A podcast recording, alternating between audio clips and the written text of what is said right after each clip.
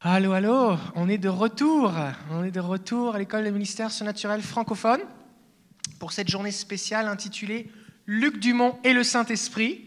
Et la raison pour laquelle on est avec toi, Luc, c'est parce qu'on ne veut pas juste s'émerveiller de ce que Dieu fait dans ta vie, mais on veut que chaque personne puisse, elle aussi, remplacer son prénom euh, pour mettre Nadine et le Saint-Esprit, Marie-Noël et le Saint-Esprit, Daniel et le Saint-Esprit. Et euh, c'est ça l'idée, hein, c'est que notre, notre, but vraiment, c'est que notre vie se déverse dans, dans, la vie des autres et que vous puissiez vous aussi être inspirés. Parce que dans Éphésiens 4, verset 11, il est dit que Dieu a donné les apôtres, prophètes, pasteurs, évangélistes, docteurs. Pourquoi? Pour former les croyants, ça c'est tout le monde, en vue du ministère. Et le ministère, c'est pas juste euh, être à la garderie à l'église ou dire bonjour à l'accueil euh, un dimanche par mois. C'est euh, ça, c'est des tâches qui sont nécessaires dans la famille de Dieu. C'est comme mes enfants, je souhaite qu'ils débarrassent la table, qu'ils rangent leur chambre et qu'ils apprennent à manger proprement. Mais mon but dans la vie, leur destinée, c'est pas juste que mes enfants soient euh, propres et qu'ils sachent euh, ranger leur chambre. Ça, ça, ça, fait partie de la vie qu'il faut faire, mais leur but, c'est qu'ils fassent quelque chose de leur vie. Et Dieu a un plan aussi, une destinée pour vous. Et c'est le Saint-Esprit qui va vous conduire, qui va vous diriger dans cette destinée. Donc vraiment, notre prière, notre désir, et avec l'école de ministère surnaturel francophone, les trois, les trois, les trois axes, c'est inspiration, enseignement et activation. Inspiration, c'est pas mal ce qui se passe en ce moment. On est inspiré, on entend des témoignages. Tout à l'heure, on, était, euh, on était dans une boulangerie en train de manger un, un sandwich avec une, avec une soupe. Et puis on se disait, Luc disait, mais là, on devrait filmer euh, notre conversation. C'est bon, les gens devraient entendre ce qu'on est en train de se dire là. Et, euh, et c'est vraiment le but, c'est inspirer. Ensuite, l'enseignement, eh bien, c'est toute la dimension de connaître les bases bibliques. Parce que si quelque chose est biblique, on peut le vivre. Si c'est pas biblique, ça nous intéresse pas. Maintenant, si c'est biblique, je veux le vivre. Et en fait, il y a euh, une grande carence dans le corps de Christ, c'est que les gens pensent que certaines choses ne sont pas bibliques et les rejettent alors qu'elles sont bibliques. Et quand ils savent que des choses sont bibliques, ils disent c'est plus pour maintenant. Et à côté de ça, il y a le diable qui imite les choses de Dieu pour faire peur aux chrétiens. Et les gens se disent, malgré le fait que ce soit dans la Bible, on ne veut pas y toucher. Imaginez que Luc prenne euh, sa guitare et la jette par terre et qu'elle se transforme en alligator.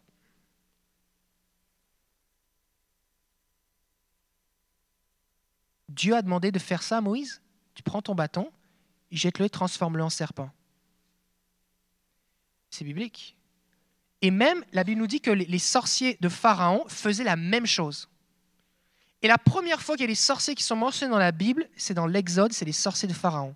Et la Bible dit qu'ils ont tous jeté leur bâton, ils se sont tous transformés en serpents, mais le serpent de Moïse a mangé tous les autres serpents. Donc, c'est pas parce que le diable sait faire quelque chose que nous, on n'a pas le droit de le faire. Ils ont transformé la matière euh, inerte, c'était un bâton, en une matière inanimée. Euh, animée, pardon, vivante. D'accord? Et il y, a des, niveaux de sorcellerie où, euh, où ça existe. Et si Dieu conduit par le Saint-Esprit, Dieu demandait de faire ça à quelqu'un, mais même ça pourrait arriver parce que Dieu est limité par rien. Donc l'idée, c'est que si c'est dans la Bible, on veut le vivre. Mais il faut une base biblique. Et la Bible, c'est un peu comme un trampoline. Euh, c'est une image que j'aime utiliser souvent, Luc. L'image, la Bible, c'est comme un trampoline. Un trampoline, c'est super le fun parce que tu peux faire des acrobaties, tout ça, mais il faut que tu retombes sur le trampoline. Parce que si tu sors du trampoline, tu fais un salto et tu retombes à côté, tu vas te faire très mal. Et on peut vivre toutes sortes de choses, d'expériences spirituelles dans l'esprit. Il n'y a pas vraiment de limite à ce qu'on peut vivre avec Dieu. La Bible, c'est waouh.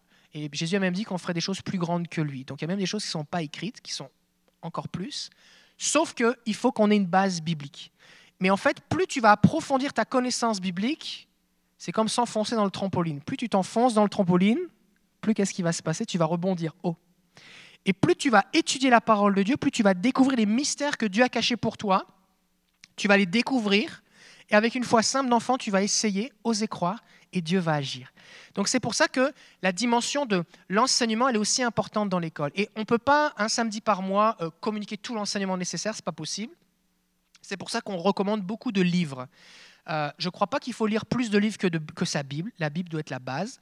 Maintenant, ça aide. Quand tu lis le livre de quelqu'un qui a passé 15 ans à étudier un sujet, qui a de l'expérience et du fruit, et qui a fait toutes sortes d'erreurs et qui sait ce qu'il faut faire et pas faire, que tu lis son expérience, tu gagnes des, des dizaines d'années.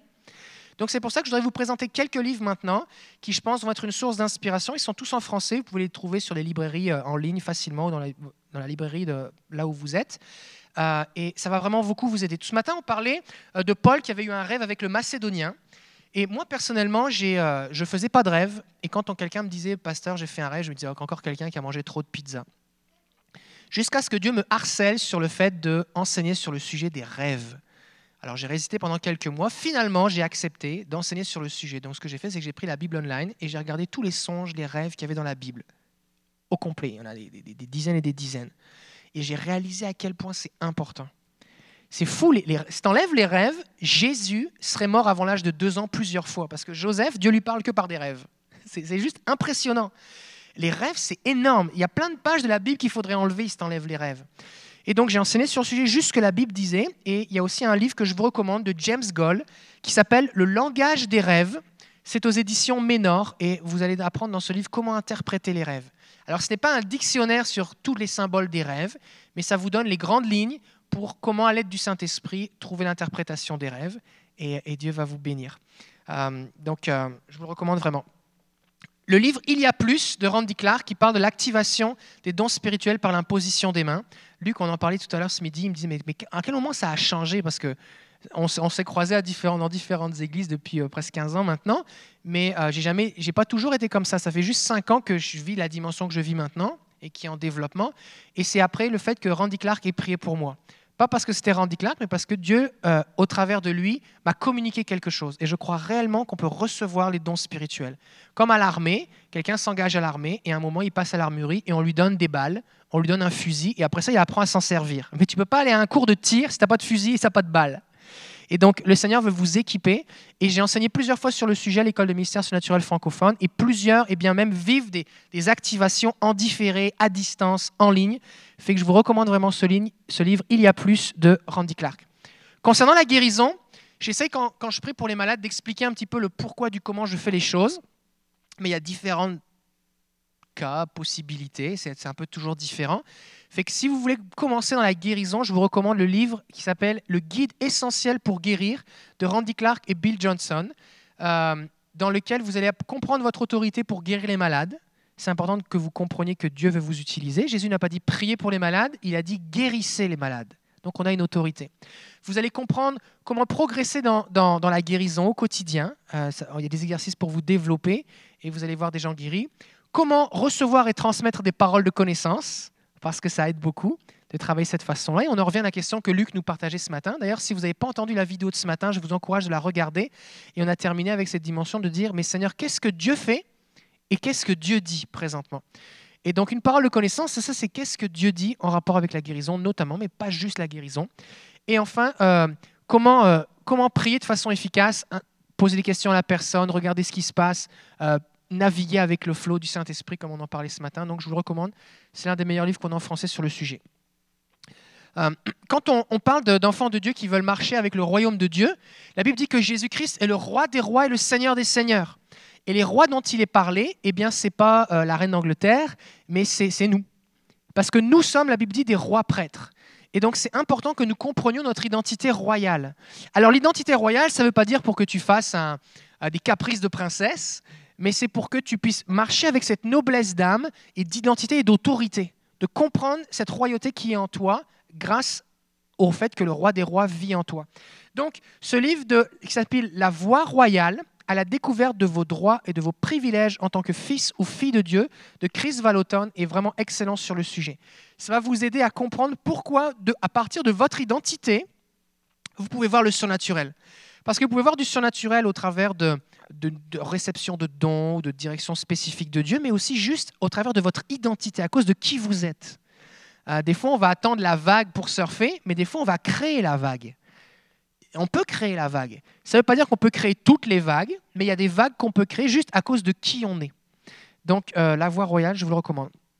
On a parlé aussi de l'intimité.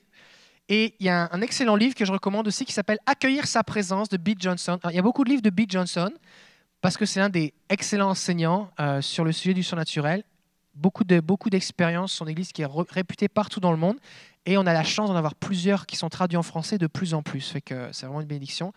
Accueillir sa présence sous cette notion de OK, le Saint-Esprit avec moi tout le temps. Comment est-ce que je fais pour cultiver Tout à l'heure, par exemple, on est en train de discuter et je dis à Luc, OK, est-ce que tu pourrais chanter en langue? Et là, Luc vient, il prend sa guitare, le flow est relâché, la présence de Dieu est relâchée et quelqu'un a été guéri tout à l'heure. Est-ce que, est-ce que Swan, est-ce que tu pourrais venir partager le témoignage? Parce que ce matin, on a prié et on a parlé notamment du parler en langue. Et Luc, euh, je t'ai demandé d'aller chanter en langue. Et euh, pendant que tu chantais en langue, quelque chose s'est passé. Fait que, approchez-vous. Et euh, c'est important de comprendre que le Saint-Esprit, il est avec nous tout le temps. si vous pouvez venir ici, parce que comme la caméra est ici. Fait que, Swan, tu as, il y, a 15 jours à peu près, tu es glissé sur de la glace et tu t'es tordu le genou au point que c'était vraiment douloureux. Qu'est-ce qui s'est passé? OK, je suis sortie de mon appartement pour aller au garage. Puis là, je voulais juste me tourner pour barrer la porte, puis j'ai glissé. Une chance que je suis, je suis tombée à ce moment-là parce que ça aurait été l'autre bord, j'aurais tombé par la tête sur le béton. Donc suite à ça, il y avait une forte douleur, une mobilité réduite et même tu, tu me disais que tu devais prendre de la morphine. Est-ce que c'est vrai? Oui, puis je boitais, je marchais en, comme en, traînant ma patte, là, puis je pleurais souvent. À tel point la douleur était forte. Fait que ce matin, donc tu es venu, tu avais de la douleur, de la difficulté même à, te tenir droit sur ton genou ou à plier ta jambe. Et quand Luc Dumont a, a, a chanté en langue, qu'est-ce qui s'est passé? Mais depuis deux jours, je m'attendais à la guérison du Seigneur. Puis là, quand il a chanté, mais il disait de chanter nous aussi. J'ai dit, je vais essayer. J'ai essayé, puis il a chanté. Je, puis je sais pas, j'ai dit, hein, il me semble que ça fait moins mal, ma jambe. Euh, j'ai dit, c'est-tu incroyable? Là? De plus en plus, ça faisait moins mal. Puis là, je, me suis tenue debout. Ma jambe était tout droite, puis j'avais, à part de, avant, là, je pouvais même pas être droit puis ça me faisait mal. Puis là, hein, j'ai dit, c'est droit. Puis là, de plus en plus, hein, je suis capable de plier ma jambe, mon genou. Là, j'ai dit, hein? Puis là, c'est ça, vous, avez prié tantôt, puis ça va de mieux en plus. Je remercie le Seigneur, puis après ça, mais j'ai pleuré parce que j'étais content qu'il m'ait guéri. C'est sûr, encore de la douleur, mais c'est pas comme avant. Puis j'avais pris la morphine ce matin, puis j'en ai pas pris tantôt, puis la douleur est supportable. Puis je remercie le Seigneur. Vraiment, il est grand. Alléluia! Fait ce qu'on va faire maintenant, on va tendre nos mains vers elle et on veut prier pour une guérison complète. On va prier encore. Et ce que vous devez retenir ici, c'est que c'est possible et Dieu agit de plein de façons. Moïse va dire Seigneur, enseigne-moi tes voies. Tes voies V-O-I-E-S, c'est-à-dire c'est tes façons de faire, les façons dont tu agis. Et si j'apprends à reconnaître les différentes façons dont Dieu agit, eh ben, je vais pouvoir le reconnaître quand il me demande de faire quelque chose. Par exemple, ça se peut que vous ayez appris pour quelqu'un de votre entourage et que le Seigneur vous inspire de chanter en langue. Vous allez dire, c'est vraiment bizarre mais ça peut déclencher la guérison. Osez le faire, osez essayer le faire. La pire chose qui peut arriver, c'est que la personne, sa condition reste la même et que vous ayez l'air de quelqu'un bizarre. Par contre, si c'était dirigé par le Saint-Esprit que la personne est guérie, waouh, gloire à Dieu. Alors on va tendre nos mains vers elle et on va prier pour elle. Seigneur, on te bénit pour ce que tu fais dans la vie de Swan maintenant. On te bénit pour la mobilité retrouvée. Et Seigneur, on prie maintenant que la douleur disparaisse complètement. Ta parole dit que ce que tu commences, tu l'achèves, tu le termines. Alors on prie au nom de Jésus maintenant, douleur tu quittes et tu ne reviens plus. Que les muscles soient fortifiés, que les articulations soient reformées, que les tendons, le ménisque, les ligaments soient régénérés. Au nom de Jésus, que l'inflammation quitte. Nous bénissons notre sœur maintenant on te donne toute la gloire, Jésus, parce que c'est au nom de Jésus que tu agis. Nous te remercions pour le, merveilleux don que tu nous as donné du parler en langue et du chant en langue. Te donnons toute la gloire.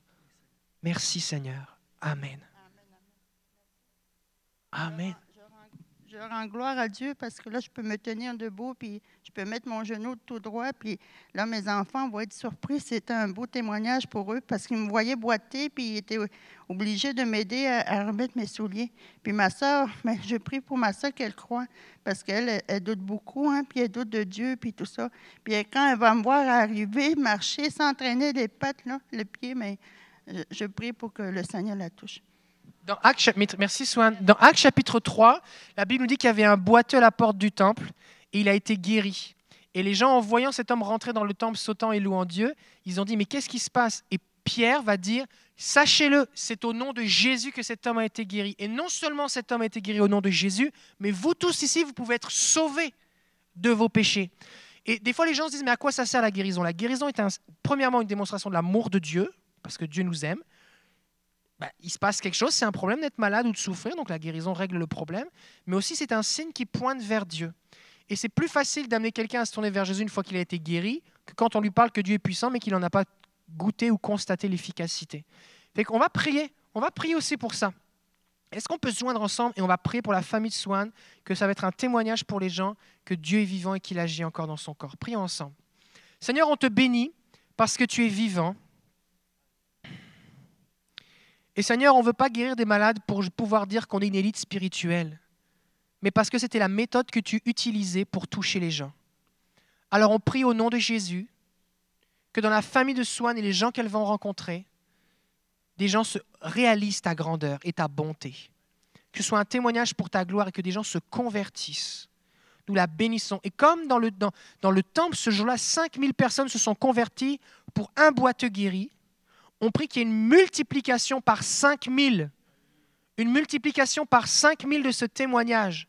Et dans la vie de mes frères et sœurs ici qui sont en ligne, que quand ils vont voir des guérisons ou qui sont eux-mêmes guéris, que s'il y a une multiplication de conversion pour la gloire de Jésus, on prie que Jésus reçoive la récompense de ses souffrances. On te donne toute la gloire au nom de Jésus Père. Amen. Amen. On insiste beaucoup dans l'école sur les témoignages et euh, j'ai enseigné sur le sujet et il y a un excellent livre sur le sujet qui s'appelle Libérer l'esprit de la prophétie et c'est comprendre la dimension que un témoignage prophétise et répète, se répète en fait.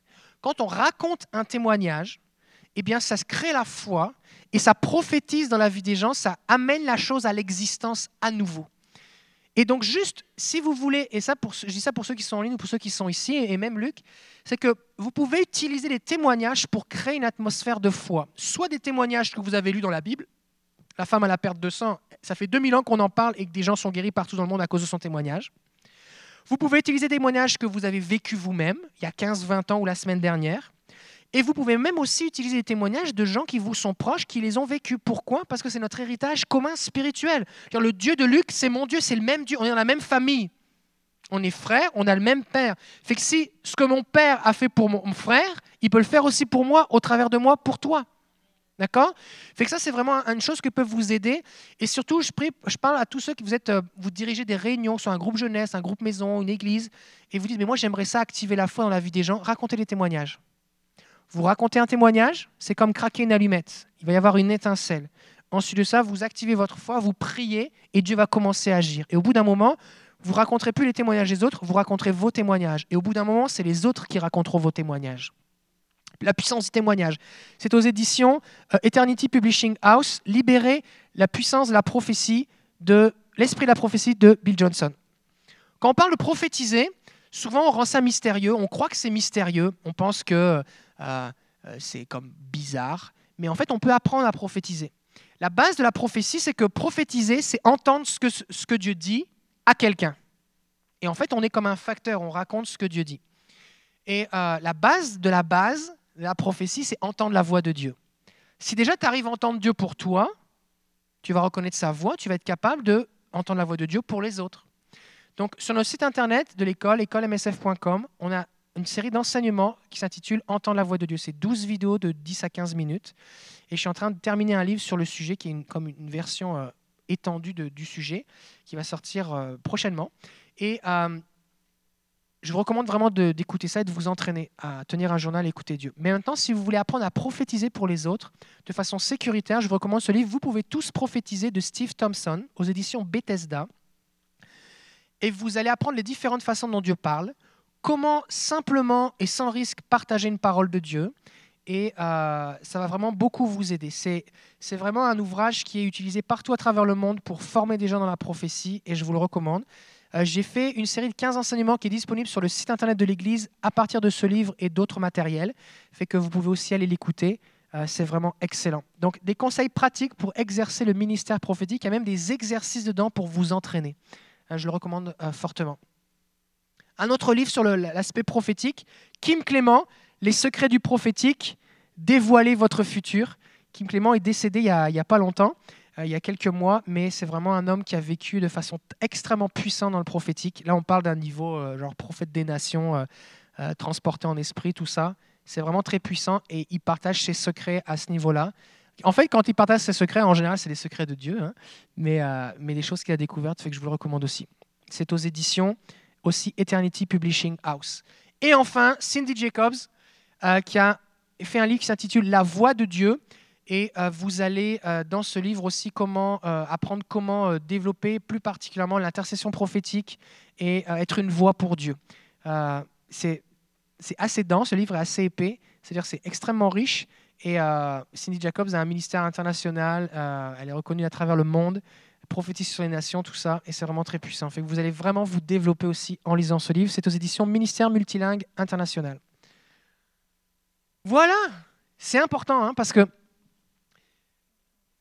il faut que, il faut que votre pratique s'appuie sur une connaissance. Moi, quand j'ai commencé à, à, vouloir prier pour les malades, j'ai commencé par lire sur la guérison pour me mettre à croire que Dieu voulait guérir.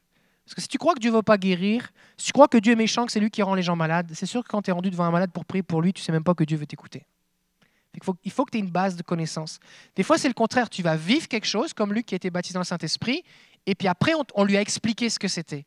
Maintenant, imaginez que si on lui avait pas expliqué ce qu'il avait vécu, il se dit, mais qu'est-ce que c'est que ce truc? Donc, c'est important qu'à un moment, il y ait de la connaissance. Et ensuite, on a l'activation. C'est toute cette dimension de faire des exercices pratiques, de prier, euh, l'imposition des mains, ce genre de choses. Est-ce que vous avez soif de plus? Alléluia. Seigneur, on est là devant toi cet après-midi. On s'attend à plus on s'attend à toi. Merci pour ce que tu vas faire. On prie ta bénédiction sur tous ceux qui nous suivent en ligne. On prie ta bénédiction maintenant sur ceux qui sont ici et qui nous suivront aussi en différé. Que ta gloire descende, Seigneur. Inspire-nous, éclaire-nous, parle à nos esprits. Au nom de Jésus. Amen. Alors Luc, on passe à la suite.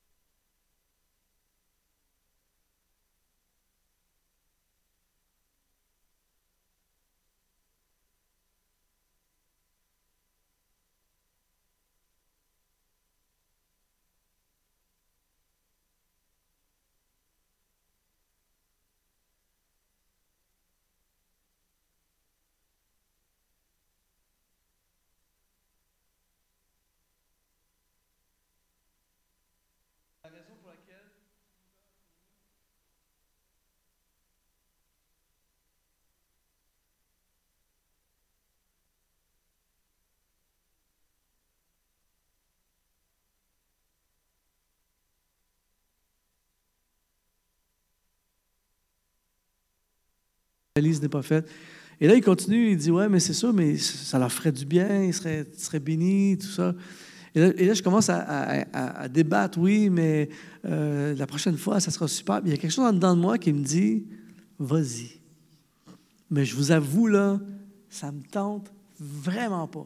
Je suis fatigué, tout en moi ne veut pas y aller. Et il m'avait dit C'est pas tellement loin. C'est pas vrai. C'est jamais comme ça.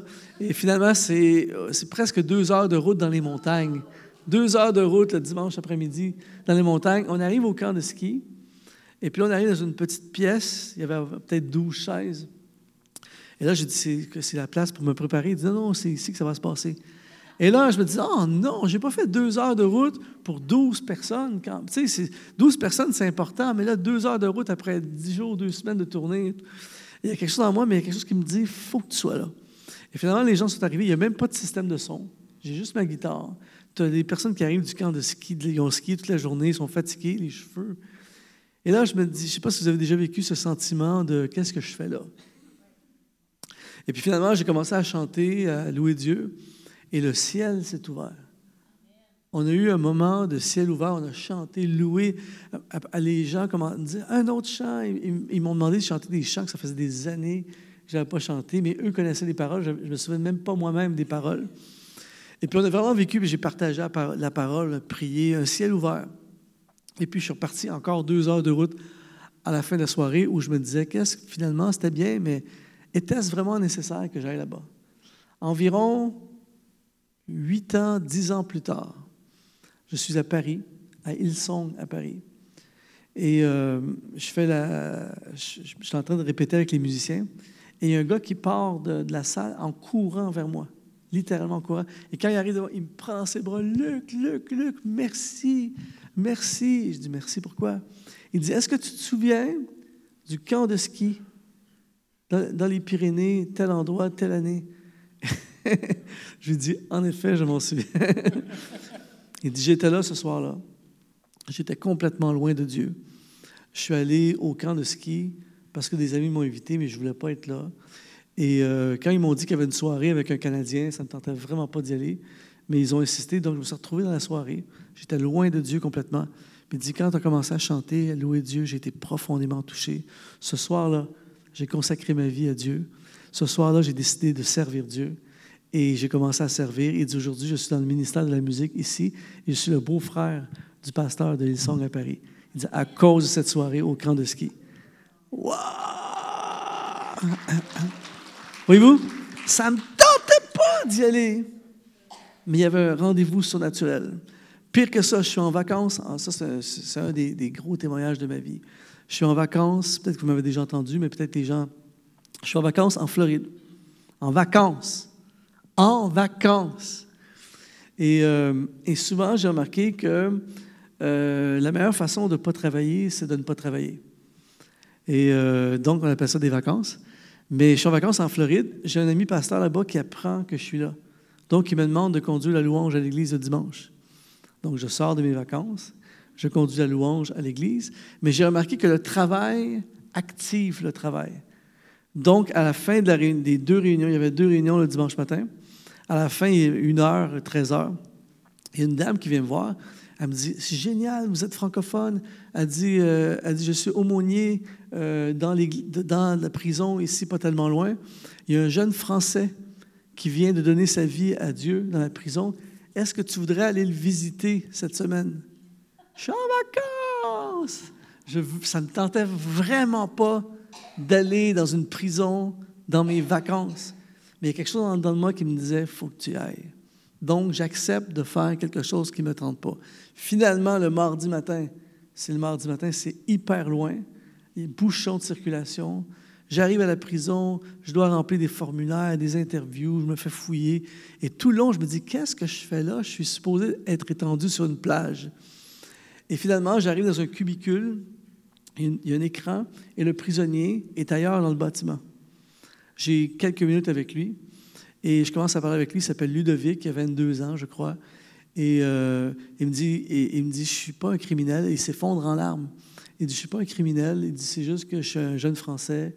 Je suis venu faire un, voyage aux, aux États-Unis, vivre une expérience. Puis pour financer euh, mon séjour, j'ai vendu de la drogue. Je me suis fait arrêter et j'ai copé de 15 ans de prison sans possibilité de libération. Et euh, il dit, ma vie est finie. Ça, ça m'a frappé quand il a dit ça. Il dit, ma vie est finie. Et là, tout à coup, j'ai été activé de foi. J'ai comme une foi dans mon cœur. Et j'ai dit, je ne sais pas comment, mais Dieu est capable de faire l'impossible. Et là, j'ai mis ma main sur l'écran. Et j'ai dit, dans le nom de Jésus, Seigneur, je ne sais pas comment, mais fais un miracle. Et je suis parti. Un an plus tard, je suis euh, dans le sud de la France. Mon horaire est complet. J'ai une soirée de congé. Il y a un pasteur qui le sait il m'invite à son église la soirée de congé. Ça ne me tentait pas d'y aller. il y a quelque chose en moi qui me disait, vas-y. Donc, je vais à cette soirée. C'est une église internationale, donc les célébrations sont en français et en anglais. Et il m'amène dans son bureau, il me dit, Luc, je vais te présenter le traducteur, tu vas tellement être béni. Quand j'arrive dans le bureau, il y a un gars qui est là, et il me regarde, et une phrase que j'entends souvent, il me dit, est-ce que tu me reconnais? Et je réponds toujours la même chose. Hum, ton visage me dit quelque chose. Mais j'ai aucune idée c'est qui. Alors il me dit, euh, il dit, t'es sûr que tu te souviens pas? Je dis, je suis désolé, je fais beaucoup de voyages, je te reconnais pas. Il dit, prison, Floride, Ludovic. Et là, je regarde, je dis, mais qu'est-ce que tu fais là? Et ce soir-là, imaginez la scène. Il me dit, et premièrement, il me dit, Luc, c'est de la folie. Il dit, euh, quelques semaines après que tu es venu, que tu as prié, le directeur de la prison m'a convoqué. Il m'a dit, nous allons faire quelque chose avec, avec toi, Ludovic, d'inhabituel. Ce soir même, il y a un avion qui t'attend, tu retournes en France, on ne veut plus jamais te revoir aux États-Unis. Il a dit, OK. imaginez, non mais imaginez la scène. Imaginez la scène. Ce soir-là, je suis en train de prêcher et c'est Ludovic qui me traduit. Le gars qui était à côté de moi, le gars qui était dans l'écran à la prison en Floride, un an, pas 20 ans plus tard, pas 15 ans, un an plus tard, c'est lui qui me traduit. Et aujourd'hui, dans le ministère, avec une famille. Celui qui avait dit ma vie est finie. Voyez-vous? Alors, tout ça pour vous dire qu'à chaque fois, et là, j'ai beaucoup de témoignages comme ça, à chaque fois que tu fais quelque chose, souvent, quand tu fais quelque chose qui ne te tente pas, ça donne naissance à un miracle, au surnaturel. Donc, et souvent dans ma vie, je me dis, Luc, qu'est-ce qui arriverait si tu faisais plus de choses comme ça qui ne te tentent pas? Donc, la prochaine fois qu'il y a quelque chose qui se présente, souvent, le, miracle est caché derrière ça ne me tente pas. Et euh, donc, faites attention quand il y a une opportunité. Souvent, on, se lance vers les, opportunités qui nous tentent. Par exemple, Luc vient faire un concert dans un stade de 60 000 personnes. Je ne connais pas beaucoup d'artistes qui vont faire un jeûne de 40 jours pour savoir s'ils doivent y aller. On t'invite dans un stade de 60 000 personnes. OK!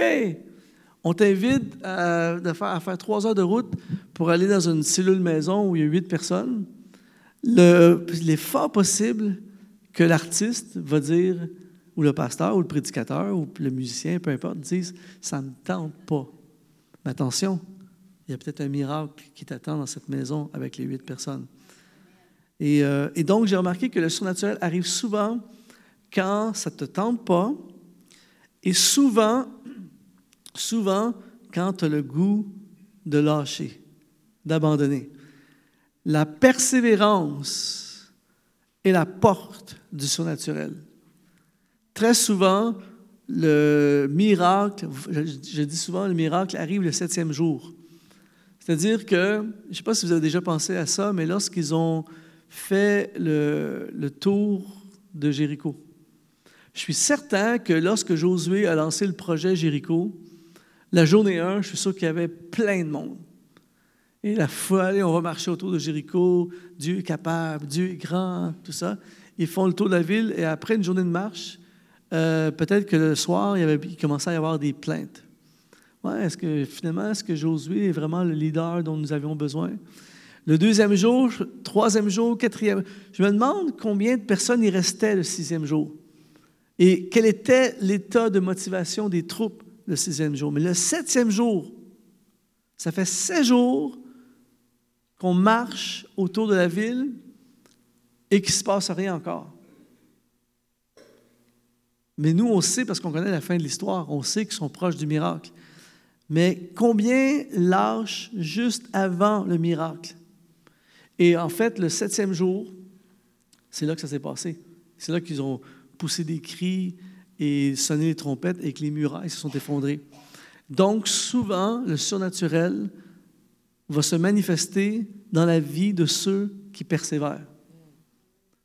Et encore une fois, j'ai vécu plein d'expériences comme ça dans ma vie. Et j'ai euh, dans ma vie une, j'appelle ça une hémorragie positive.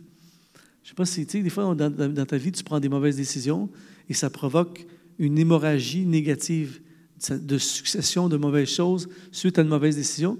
Mais il existe également des hémorragies positives. C'est que tu prends une bonne décision et ça active une succession de... Et dans ma vie, comme ça, j'ai une hémorragie positive qui ne finit pas.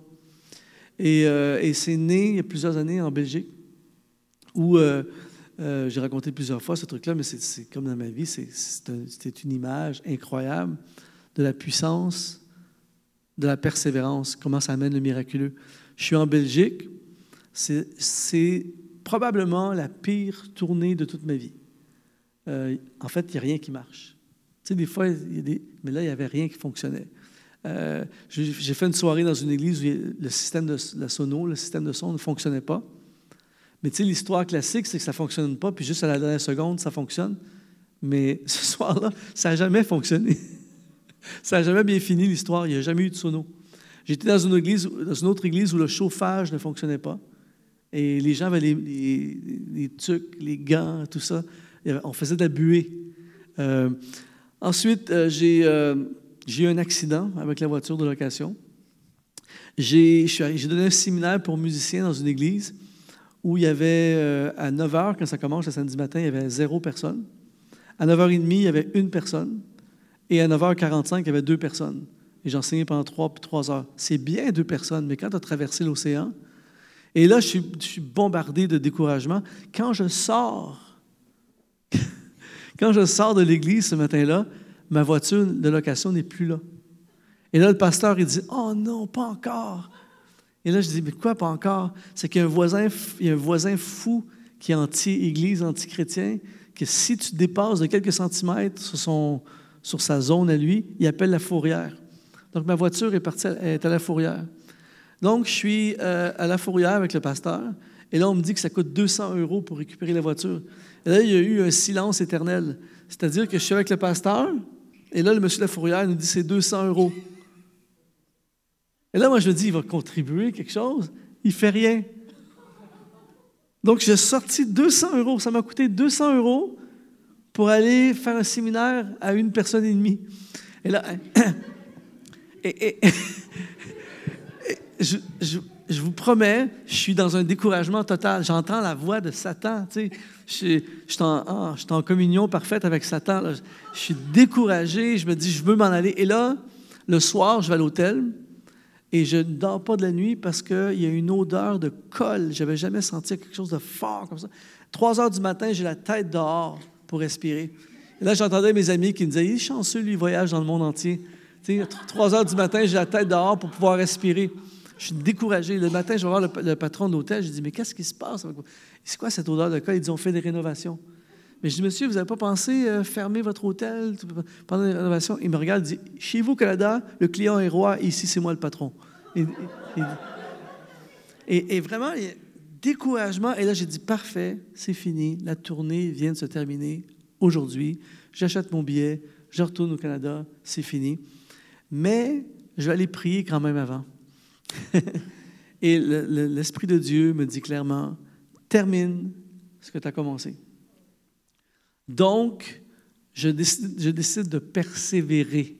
Tout en moi veut arrêter, mais je décide de persévérer. La persévérance, c'est quand tout en toi veut arrêter.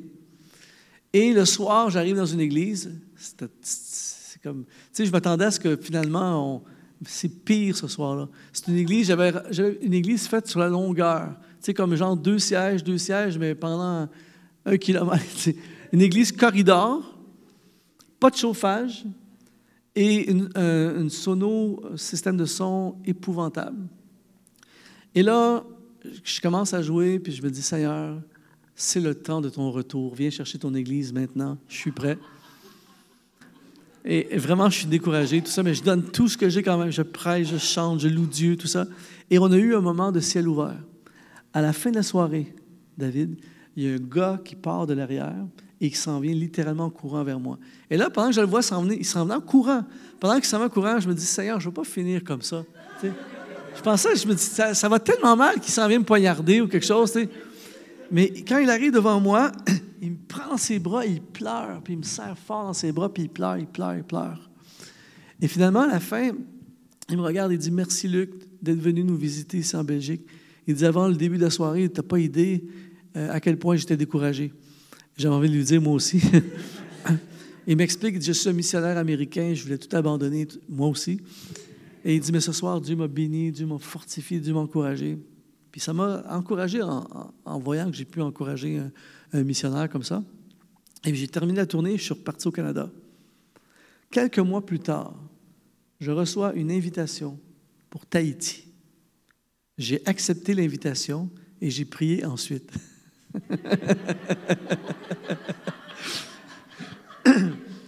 Euh, et, finalement, je me retrouve à Tahiti. Je ne savais même pas qu'il y avait des chrétiens là-bas. je me suis retrouvé à Tahiti. Je dis, waouh, incroyable, tout ça. C'est une longue histoire que je résume.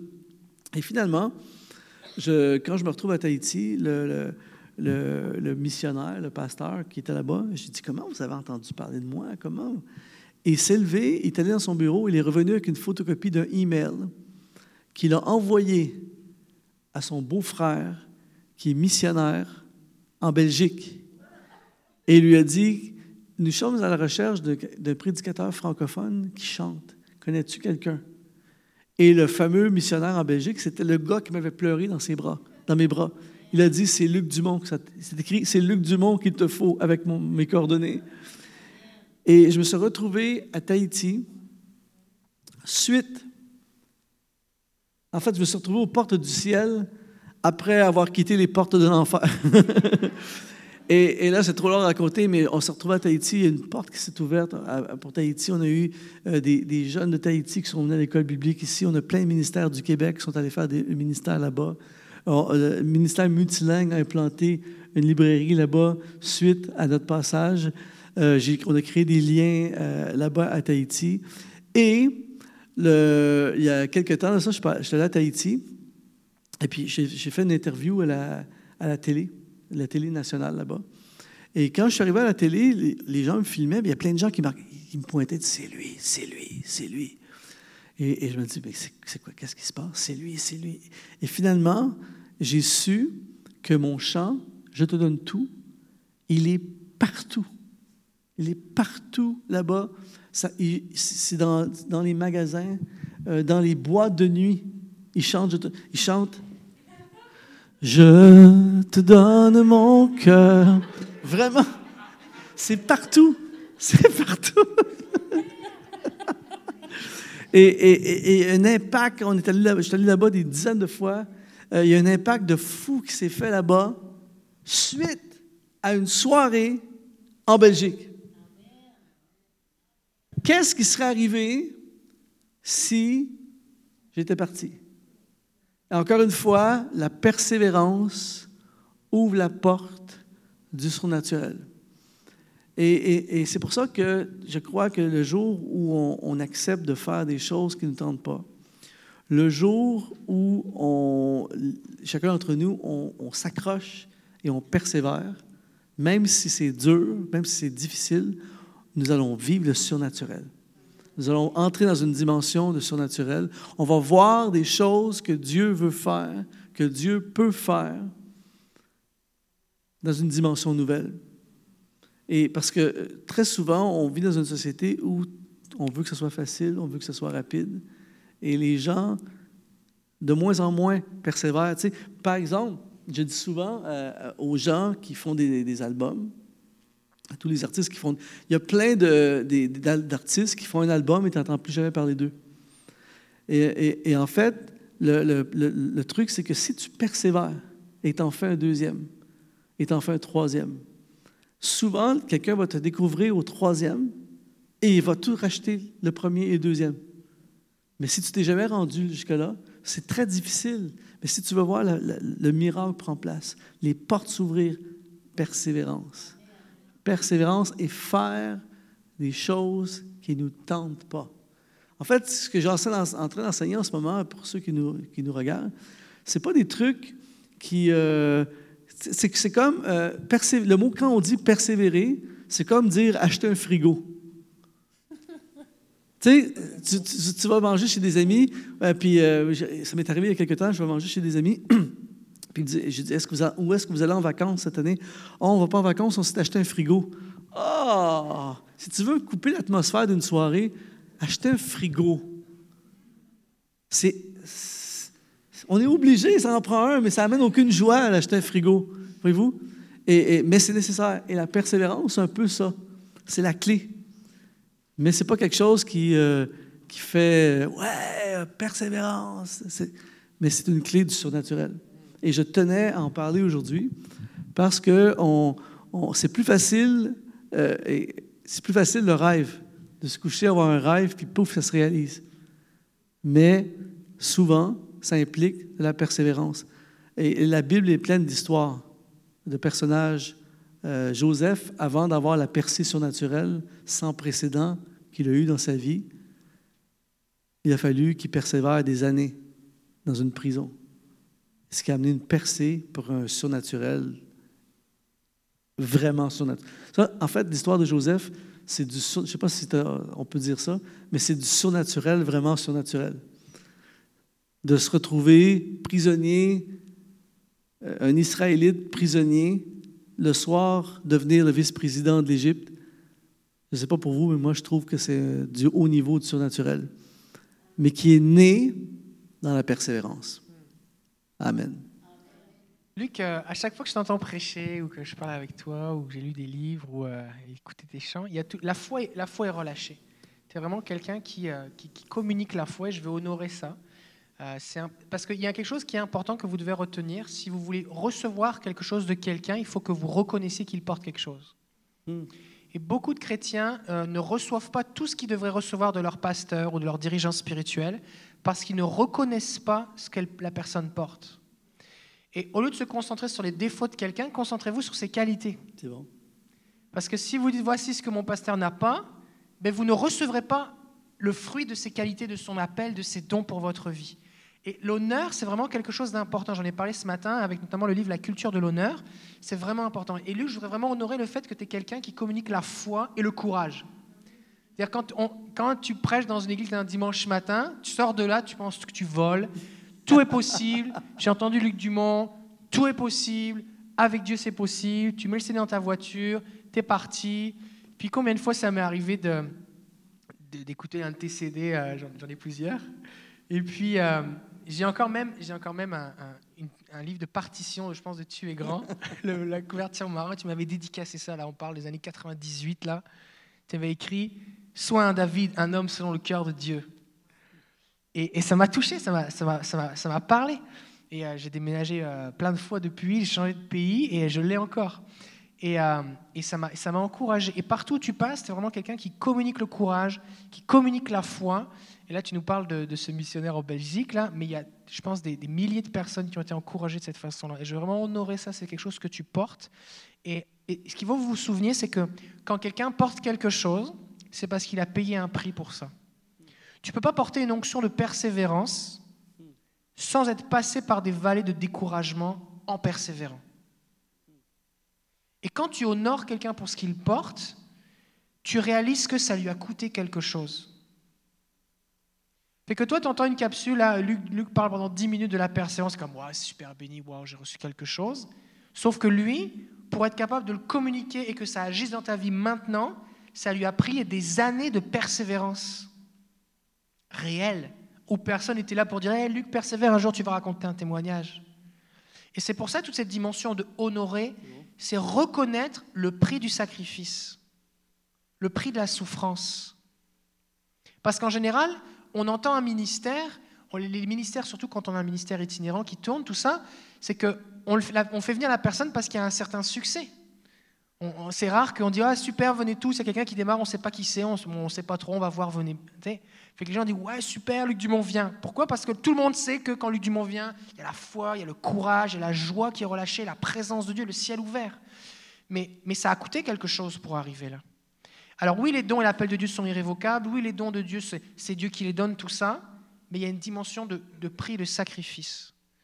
Et, et je pense qu'il y a beaucoup de ministères qui sont qui ne sont pas honorés suffisamment à, leur pleine valeur et qui des fois même ça les bloque pour aller à un autre niveau. Parce que tu peux avoir vécu un niveau de, sacrifice, un niveau d'engagement, un niveau de détermination, de consécration, d'abandon, d'obéissance, de foi. Mais s'il n'y a pas la reconnaissance du corps à la hauteur de ce que ça devrait être, eh ben, des fois, des ministères vont, se laisser finalement décourager. Et c'est important, c'est important que, que, vous, euh, que vous... La Bible dit euh, qu'on doit honorer nos, nos, conducteurs spirituels. La Bible dit, souvenez-vous quelle a été la fin de leur vie et imitez leur foi dans l'Épître aux Hébreux. Et c'est important. Vraiment, vraiment, Luc, je voudrais souligner ça. Et ce serait vraiment un privilège si vous pouvez pour nous prier pour euh, qu'il y ait vraiment cette audace, ce courage de faire les choses qui ne tentent pas et de persévérer, de ne pas lâcher. Si tu pouvais prier pour nous là et pour... Est-ce qu'on pourrait se lever? Euh, je crois vraiment qu'il y a quelque chose à, vraiment à recevoir. C'est vraiment quelque chose que, que, porte Luc en particulier là. Mm. Je veux prier, puis euh, je vais prier aussi pour euh, toutes les personnes qui nous, qui nous regardent dans le présent et dans le futur. Je, je ressens très fort dans mon cœur qu'il y a des gens qui sont découragés profondément, qui, qui nous regardent en ce moment, et même dans la salle, et qui, vous êtes vraiment sur le point d'abandonner. En fait, quand tu abandonnes, tu as déjà abandonné. On abandonne dans le cœur avant d'abandonner dans la pratique. Donc, quand vous voyez quelqu'un disparaître, c'est que ça fait longtemps qu'il est disparu déjà. Et il y a des gens, vous avez déjà disparu, mais vous n'avez pas encore disparu. Et je veux prier pour ces, pour ces personnes-là, vraiment qu'il y ait un courage, et tous les autres, de vraiment que le Seigneur puisse transmettre, euh, déposer dans votre cœur ce, cette persévérance. Il y a plein de choses que j'ai besoin d'apprendre dans ma vie, mais s'il y a une chose dont je suis certain, David, c'est qu'avec Dieu, il y a toujours de l'espoir. Avec Dieu, il y a toujours de l'espoir. Peu importe le désespoir de votre situation, Dieu est le Dieu du surnaturel. Et euh, c'est le Dieu du surnaturel. Euh, et, souvent, pour voir le, surnaturel prendre place, il faut, résister jusqu'au dernier souffle. On va, on va ramper, mais on va atteindre l'objectif. Alors, euh, j'aimerais vraiment prier avec vous, prier pour les gens qui nous regardent, puis que Dieu puisse euh, envahir les cœurs de courage. Merci Seigneur. Nous voulons te remercier, Seigneur, parce que c'est vrai avec toi, il y a toujours de l'espoir. Seigneur, quand il n'y a plus de route, tu fais des routes là où il n'y a pas de route. Tu fais des chemins là où il n'y a pas de chemin. Tu ouvres des portes, tu fais tomber des géants, tu fais tomber des murs. Alors, Seigneur, je veux prier euh, pour chaque personne en ce moment qui euh, considère qu'il qui est en train d'abandonner, qui a abandonné dans son cœur, qui a perdu espoir, qui a perdu courage, ranime l'espoir en ce moment. Ranime le feu. Ranime, Seigneur, permets-leur de voir ce qu'ils ne voient pas en ce moment. Donne-leur une, vision de leur futur glorieux. Donne-leur une vision du miracle qui n'est pas encore arrivé. Donne-leur une vision des possibilités qu'ils ne voient pas en ce moment. Je prie, Seigneur, pour un relâchement de courage en ce moment d'inspiration, de force. Seigneur, je prie pour tous les découragés. Tu relèves tous les découragés en ce moment. Tu donnes un courage. Je prie pour le courage d'Abraham, le courage de Josué, le courage de David, le courage de Moïse, le courage de Paul. Seigneur, fais de nous des hommes, des femmes courageux. Et alors que nous allons persévérer, et alors qu'ils vont, chaque personne va persévérer. Je déclare dans le nom de Jésus qu'ils ne vont pas lâcher. Je déclare dans le nom de Jésus que, que le plan de Dieu va se réaliser. Et Seigneur, je prie qu'alors que nous nous accrochons aux promesses, que nous ne vivons pas en fonction de ce que nous voyons, mais en fonction de ce que nous croyons. Je déclare dans le nom de Jésus l'activation du surnaturel qui va faire tomber les murs, qui vont faire tomber les géants, qui va ouvrir la porte et qui va frayer un chemin là où il n'y a pas de chemin. Je déclare, Seigneur, le surnaturel. Je prie, Seigneur, pour ceux qui sont dans des impasses financières. Je prie pour ceux qui sont dans des impasses familiales. Je prie pour ceux qui sont dans des impasses de ministère. Je prie pour ceux qui sont dans des impasses euh, physiques. Je prie pour ceux qui sont vraiment dans, dans, des galères, dans des situations sans, qui semblent être sans solution. Je prie, Seigneur, pour le surnaturel la provision divine, la guérison divine, la porte divine, le chemin divin, l'option divine. Seigneur, en ce moment même, tu déclenches le miracle. En ce moment même, il y a des gens qui nous regardent. Ça, parle à quelqu'un en ce moment qui regarde. Il y a quelqu'un qui regarde en ce moment, qui vous vous, êtes dit avant de regarder, vous n'étiez même pas supposé être en train de regarder euh, cette, cette, école aujourd'hui, mais il y a quelque chose qui vous a amené. Euh, ce n'est pas le hasard, vous pensez que c'est le hasard, mais c'est Dieu qui vous a amené parce qu'il voulait vous parler. il vous parle en ce moment. Et il, il vous dit, voici ce qu'il vous dit. Il vous dit, je vais ouvrir un chemin. Je vais régler. Votre problème est déjà réglé dans l'invisible. Votre problème est déjà réglé dans l'invisible. Et dans les prochains jours, il va y avoir un concours de circonstances. Vous allez dire, waouh, c'est Dieu qui intervient, le Dieu de l'univers intervient de façon surnaturelle et vous allez témoigner de comment Dieu l'a fait. Alors je déclare le miracle et le surnaturel et la persévérance au nom de Jésus. Amen. Oh. Il y a des gens qui vont sortir de prison là. Amen. Écoute, la prison là, le Ludovic là, le fameux Ludovic là, c'est quelque chose. Waouh. Fait qu'on vous encourage à, à nous envoyer vos témoignages de ce que vous vivez. Il y a plusieurs personnes, vous vivez des choses, des percées spirituelles euh, en regardant l'école. Et euh, donc, euh, écrivez-nous simplement. On a une adresse courriel, c'est contact@écolemsf.com. Sinon, vous pouvez euh, nous contacter par la chaîne YouTube ou Facebook, tout ça. Et aussi, c'est important. Je vous encourage que peut-être que vous connaissez quelqu'un qui aurait besoin d'entendre ce message-là. Fait que vous pouvez simplement aller sur la chaîne YouTube, vous lui partagez la vidéo, puis même vous pouvez juste regarder, ok, à, à partir de telle minute, regarde à partir de telle minute, je crois qu'il y a quelque chose, ça va te parler. Et puis la personne va, regarder la vidéo et va être touchée. Fait vous pouvez aussi vous abonner sur la chaîne YouTube de l'école et vous pouvez aussi, je vous encourage à partager autour de vous. Euh, Sur Facebook, c'est facile maintenant, on partage. Et à chaque fois que vous vous partagez, que vous mettez un commentaire, Facebook eh bien, augmente la visibilité de la vidéo et il y a de plus en plus de gens qui, ont, accès. Et vraiment, des gens vont être bénis. Waouh! Est-ce qu'on est bénis là? Il me semble que. Waouh! Merci d'être venu. C'est pas fini, hein? Mais, mais on, on a le droit de dire merci plusieurs fois. Hein? C'est correct. OK. Est-ce qu'il y a un autre point que. Ah, J'en ai plein. Je sais, je sais. On s'en est parlé un peu avant. Il y a plein de points là, mais. Je vais, encourager, je vais encourager les gens. Euh, en fait, c'est un message que j'ai beaucoup changé, moi, euh, dans ma vie personnelle, au niveau de... une- en fait, j'ai une tendance euh, entrepreneur, c'est-à-dire que je suis un fonceur de ma, de ma nature.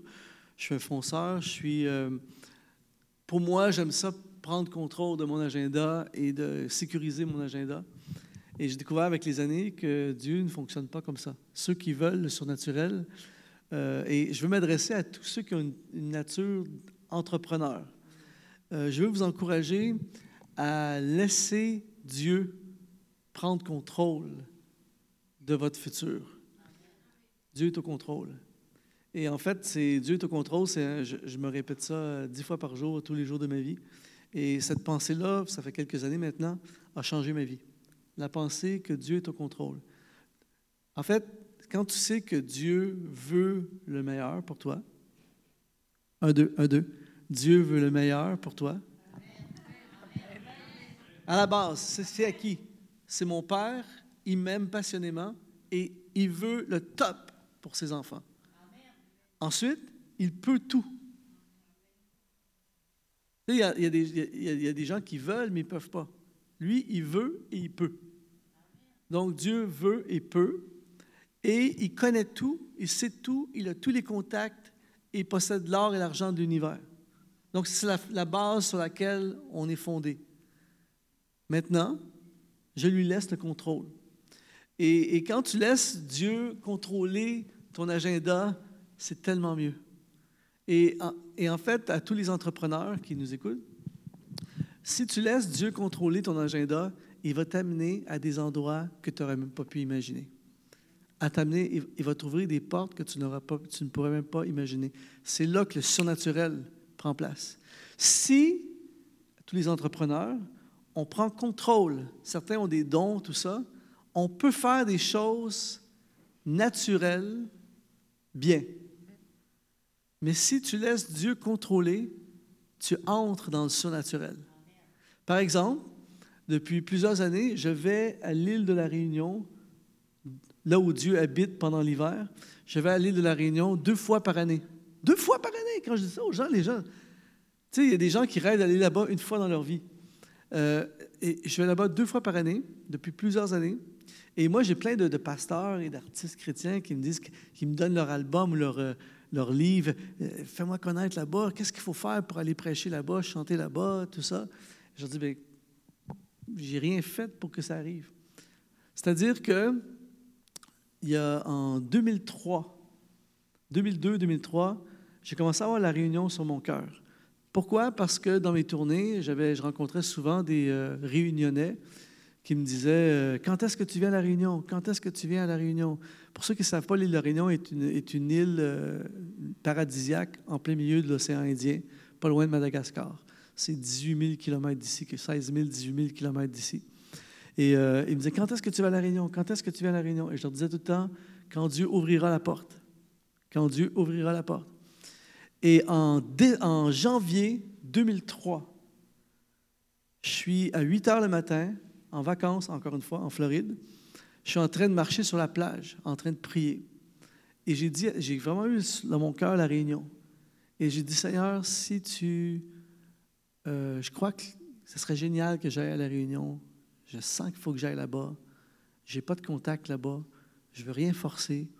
Mais si tu veux, si tu ouvres une porte, je vais y aller. Je suis en train de marcher sur la plage à 8 heures le matin. J'entre à l'hôtel, j'ouvre mon, mon, ordinateur, j'ouvre mes emails. C'est écrit Bonjour, mon nom est pasteur Bruno Picard. Que faut-il faire pour vous inviter à l'île de la Réunion? Incroyable! Et, je me suis retrouvé là-bas. Bruno est devenu comme mon frère. on est des frères aujourd'hui. C'est plus que collègues. On est des frères. Euh, en ce moment, il, vient à notre église, il impacte à fond notre église. Je vais là-bas deux fois par année. C'est ma famille là-bas. Je, suis à la maison quand je suis là-bas à l'autre bout de la terre. Voyez-vous? J'aurais pas pu planifier un truc comme ça. J'ai laissé Dieu contrôler l'agenda. Et tout à coup, il te transporte à des endroits que tu n'aurais même pas pu imaginer. Il t'amène dans des contextes que tu ne pourrais même pas organiser toi-même. Donc, cette dimension du surnaturel est notre agenda à tous les entrepreneurs, dans tous les projets, dans tout ce qu'on peut. On peut avoir une vision, on peut avoir une structure, une organisation, c'est bien toutes ces choses-là. Mais une fois qu'on a tout ça, on donne ça, on donne ça à Dieu. Et on dit, Dieu, prends contrôle. Prends contrôle de, de mon business. Prends contrôle de ma carrière, de mes études. Prends contrôle de mes affaires. Prends contrôle de mon ministère, de mon Église. Et Dieu va nous amener plus loin que les meilleurs, tu sais, parce qu'on se réunit souvent autour d'une table, on, réunit des cerveaux ensemble et plein de bonnes idées, plein de choses extraordinaires qu'on peut faire en tant qu'Église, en tant que mouvement d'Église, en tant que business, il y a plein de choses. Mais qu'arriverait-il si Dieu avait encore mieux? Et je ne sais pas pour vous, mais moi, une des choses, David, une des choses qui, maintenant dans ma vie, je veux tout ce que Dieu veut. C'est le meilleur au final. Quand on a découvert que c'est le meilleur, on décide de lui faire confiance. Et on est même prêt à attendre des fois, remettre en, pause certains de nos projets pour laisser ses projets. Et finalement, nos projets, c'est comme ouf, c'était rien du tout par rapport à ce que lui avait. Exactement. Et parce que les, les trucs de Dieu, ça implique automatiquement le surnaturel. Et c'est pour ça que nous, souvent, on veut, on veut le truc tout de suite, on veut régler ça tout de suite, se sécuriser. Et, ça, quand je parle de se sécuriser, ça, rejoint beaucoup de gens. La, la réaction naturelle des gens, de la majorité des gens, c'est de se sécuriser. Je veux un emploi sécuritaire, une vie sécuritaire, euh, euh, même un ministère sécuritaire. Et souvent, les églises, j'enseignais là-dessus dans une église la semaine dernière, souvent l'œuvre de Dieu en francophonie, est, complètement erroné. Et je ne dis pas ça avec un jugement, je suis dedans depuis des années. Euh, mais souvent, les églises, par exemple, ici au Québec, beaucoup des églises sont construites, sur des fondements humains. C'est-à-dire que euh, nous faisons ce qu'on est capable de faire ce qui n'est pas biblique. Parce que Dieu va toujours nous demander quelque chose qu'on n'est pas capable de faire. Une phrase que j'ai dit souvent, Dieu nous demande toujours quelque chose qu'on n'est pas capable de faire, et pour le faire, il nous demande de faire quelque chose qu'on est capable de faire. Je répète ça. Dieu va toujours nous demander quelque chose que nous ne sommes pas capables de faire, mais pour le faire, va nous demander quelque chose qu'on est capable de, faire. Mais à la base, si vous voulez savoir que vous êtes impliqué dans quelque chose de Dieu, il faut que vous soyez dépassé. Oui, c'est ça. Il faut qu'il y ait du surnaturel à un moment. Voilà. Si Dieu agit pas, la, euh, la gloire lui revient pas, c'est gloire à moi. Si je donne mon, le maximum de mes efforts et qu'on dit waouh, es vraiment super, c'est gloire à moi. Mais si j'ai essayé un truc, j'ai cru Dieu pour un truc impossible et regarde ce qu'elle a fait, personne dit comme waouh, t'es super hot. Tout le monde dit t'as la foi en Dieu, mais c'est son nom qui est grand, il est tout puissant, gloire à lui. Et, et c'est pour ça que Dieu veut attirer la gloire vers lui. La Bible dit que tout Dieu fait toute chose pour sa gloire, pour sa gloire. Fait que c'est même c'est limiter Dieu. On, met Jésus sur le fronton de l'Église, mais on fait des trucs que, qui sont rien par rapport à Jésus. Et, et croire, croire Dieu pour des grandes choses, oser prier pour des grandes choses. Euh, c'est vraiment important. Si l'œuvre de Dieu au Québec, pour ne parler que du Québec, mais en France, où je vais régulièrement, à La Réunion, partout dans différents pays francophones, si l'œuvre de Dieu était faite à la façon biblique, il y aurait une révolution hallucinante. Mm. Oui. Il faut que l'Église soit plus grande. L'Église doit vivre des choses supérieures à n'importe quelle organisation humanitaire supérieur à n'importe quelle organisation de bienfaisance. Si des, humains sans la puissance du Saint-Esprit sont capables de, faire telle ou telle chose pour la société, mais à combien plus forte raison l'Église remplie du Saint-Esprit devrait faire bien plus il faut qu'il y ait une dimension du surnaturel. Sinon, on dit regarde, regarde ce qu'on a réussi à faire. Les gens vont dire mais oui, mais la Croix-Rouge, oui, mais euh, un tel ou un tel ou un tel fait la même chose. Exactement. L'Église du, livre des Actes est une Église du surnaturel. Moi, je suis sûr que si on, était des euh, commentateurs de, à l'époque de l'œuvre de Dieu, de l'Église des Actes, la page Facebook euh, exploserait de, témoignages de, il se passe ça, oups, nouveau bâtiment, nouveau site, il se passe plein de choses parce que il y avait le surnaturel constamment. Et le surnaturel amène les âmes Je répète, le surnaturel amène les âmes. Les gens se convertissent parce que c'est des signes de la grandeur de Dieu. Donc, euh, moi, je, propose de retourner au livre des actes. Je propose de faire l'œuvre de Dieu à la façon de Dieu. Je propose de laisser Dieu contrôler. Seigneur, ça c'est ma vie, Seigneur. Voici ma vie. Je joue de la guitare, je chante, euh, je, prêche un peu. Euh, c'est ça ma vie, je suis capable d'écrire un peu. Prends ça, Seigneur, c'est tout ce que j'ai, je te l'offre. Prends ça et contrôle. Et là, tout à coup, bang!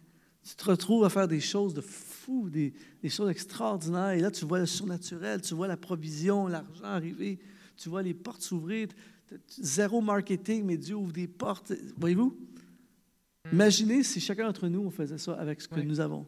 Je prends ma vie, je prends mon ministère, mon Église, et je dis, Seigneur, contrôle et fais ta volonté. Alléluia. Il y, y, a une phrase qui m'a interpellé. En, 2000, en 2012, euh, j'ai lu un livre qui s'appelle Quand le ciel envahit la terre de Bill Johnson. Et en fait, pour la petite histoire, ma femme, Sylvie, a révisé la traduction française de ce livre. C'est-à-dire que le livre il était écrit en anglais, il était traduit en français, et ensuite, ma femme a corrigé la traduction, les, erreurs d'orthographe, tout ça. Et à cette époque-là, on parle de 2006-2007. Moi, j'étais à l'école biblique, puis j'avais des travaux par-dessus la tête, le ministère à temps plein. Et elle, elle faisait ça en plus de son travail de secrétaire à l'église. Elle corrigeait des traductions françaises de livres pour une maison d'édition. Et euh, elle me citait des, passages de ce bouquin. Et moi, j'ai dit, mais ça, c'est pas de Dieu c'est pas de Dieu ce truc là, c'est trop bizarre, c'est pas des trucs de Dieu là, Dieu fait pas ça parce que ma réalité c'est comme Dieu fait pas ça. je disais mais ça c'est pas de Dieu. Comme c'était elle qui l'avait traduit, on lui a offert une copie gratuite. Enfin, elle n'avait pas traduit, elle avait corrigé la traduction. On lui a offert une copie gratuite que je n'avais pas lue et que je ne voulais pas lire. On a déménagé à Québec. Et puis un jour, j'ai un ami qui me passe un CD de Jesus Culture et qui me fait écouter ça. Et là, je sens tellement l'onction, la présence de Dieu sur le CD. À même un moment, la chanteuse, hein, c'était Kim Walker, elle, parlait en langue. c'est comme, waouh! Parle en langue sur le CD. J'avais jamais entendu un truc pareil. C'est comme oser faire ça. Et là, je dis, mais c'est qui? Ils viennent d'où ces gens-là? Fait que là, je, fais des recherches sur Internet, je trouve leur pasteur, Bill Johnson. je me dis, mais Bill Johnson, est-ce que c'est pas lui qui écrit le bouquin que je dis que c'est pas de Dieu que ma femme a traduit, qui est dans ma bibliothèque que je veux pas lire? Fait que là, je prends le livre et là, j'accepte de le lire. Et là, je réalise que je ne vis pas l'évangile. Et il y a une phrase dans ce livre, il dit, si tu exerces un ministère et qu'il n'y a pas de surnaturel, ce que tu fais n'est pas un ministère de Dieu. Peu importe ce que tu fais, s'il n'y a pas la touche de Dieu, c'est pas l'œuvre de Dieu. Parce que Dieu, Dieu doit être là partout. Même Jésus, quand il nourrit les pauvres, qu'est-ce qu'il fait? Il multiplie la bouffe. Quand, il, y a, des désastres, des cataclysmes, qu'est-ce que fait Jésus? Il arrête la tempête. Constamment. Et, c'est à ça qu'il faut aspirer. Mais ce qu'on a fait, c'est qu'on a diminué Dieu à ce que nous, on est capable de faire, et on va prier, Seigneur, on va faire un goûter, et on prie que les gens aiment la bouffe qu'on va leur donner gratuitement. Mais tout le monde aime de la bouffe gratuite. Et après, on dit oh, Seigneur, merci, parce que la bouffe était. Les gens ont aimé la bouffe, puis on n'en a pas trop manqué, mais de toute façon, les gens, ils voulaient payer leur inscription pour être là. c'est sûr que tu avais planifié, tu sais, ou les trucs, Seigneur, on prie qu'il fasse beau dimanche. Mais, mais est-ce que Dieu n'est pas plus grand que ça, ça. Et on fait des prières faibles que même si. Une autre phrase qui m'a interpellé dans ce livre, c'est Si Dieu n'existait pas, est-ce que tu pourrais continuer de faire ton ministère? Si la réponse est oui, tu ne fais pas l'œuvre de Dieu. Si Dieu n'existait pas, est-ce que tu pourrais faire ce que tu fais? Est-ce que Luc pourrait chanter si Dieu n'existait pas? Oui, plein de gens jouaient chantent de la guitare dans le monde. Mais est-ce que si Dieu n'existait pas, des gens seraient guéris quand ils chantent en langue? Mais non. Est-ce que des gens auraient leur vie transformée en écoutant ses paroles, les paroles des chants qu'il a composés? Non. Il y a des gens qui se suicident en, écoutant certains types de musique.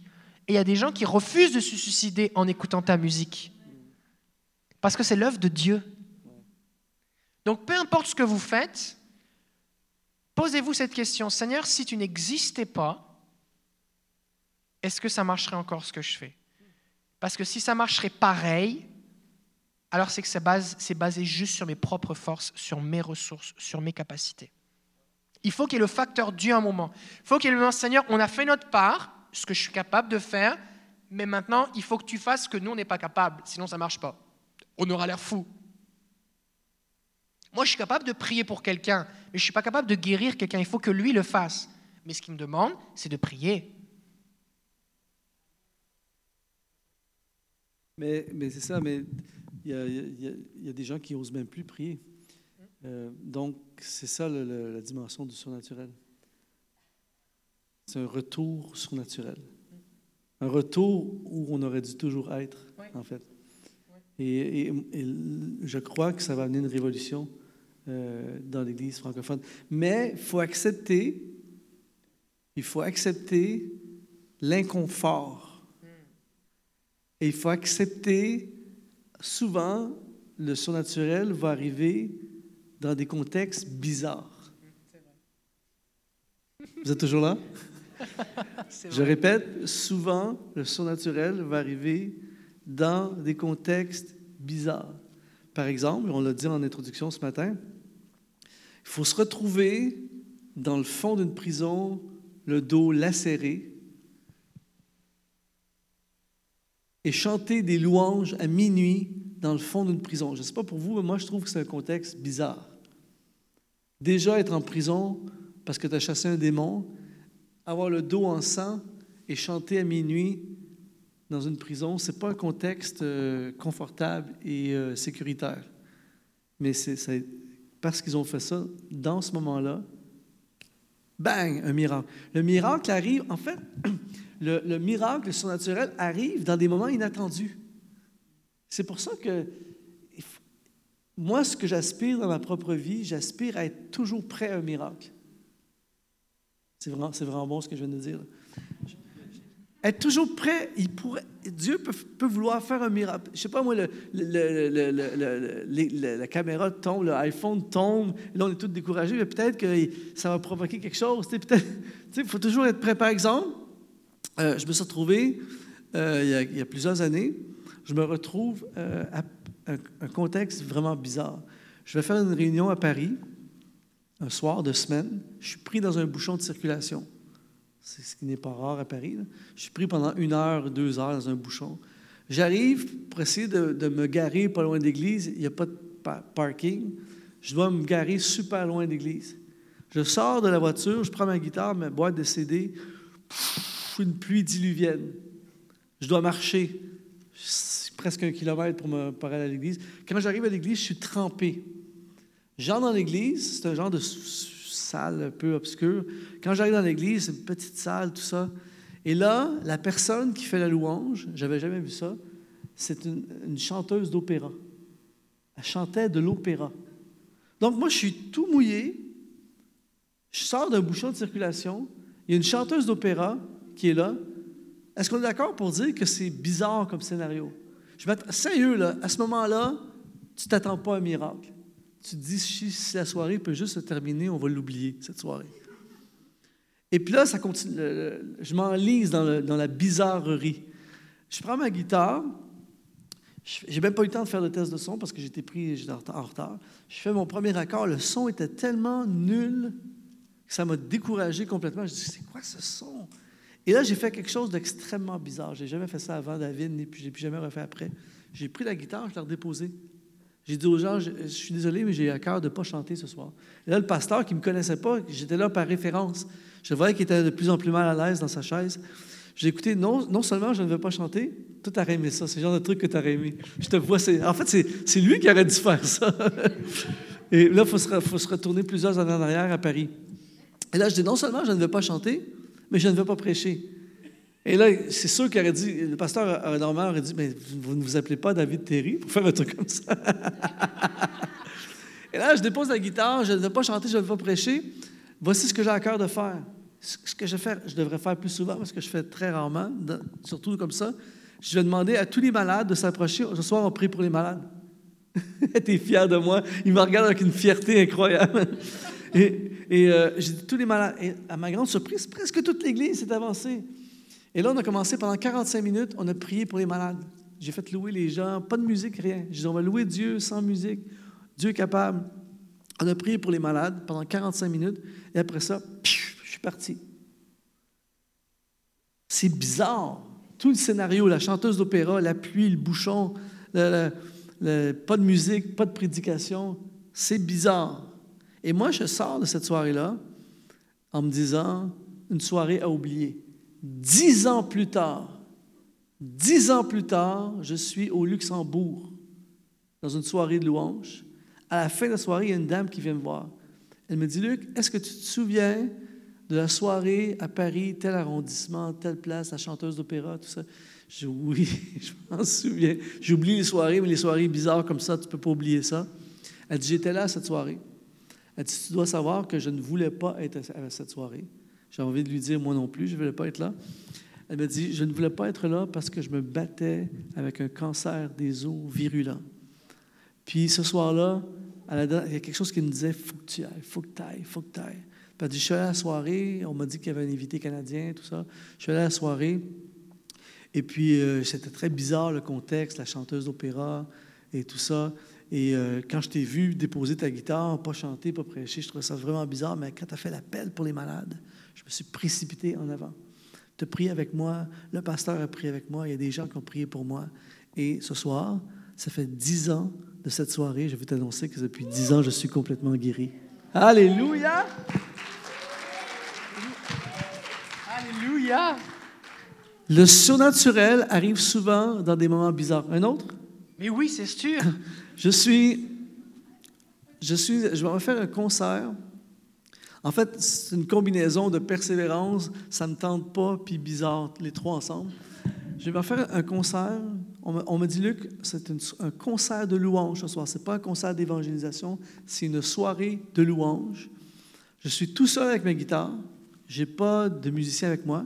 Et là, sur l'autoroute en, Europe, il y a des endroits que, quand tu arrêtes, dans les aires de repos, un restaurant, tout ça, mais il y a certains endroits que c'est un truc au-dessus de l'autoroute pour que les gens qui arrivent des deux côtés puissent avoir accès, le parking chaque côté, et le restaurant est en haut, au-dessus de l'autoroute.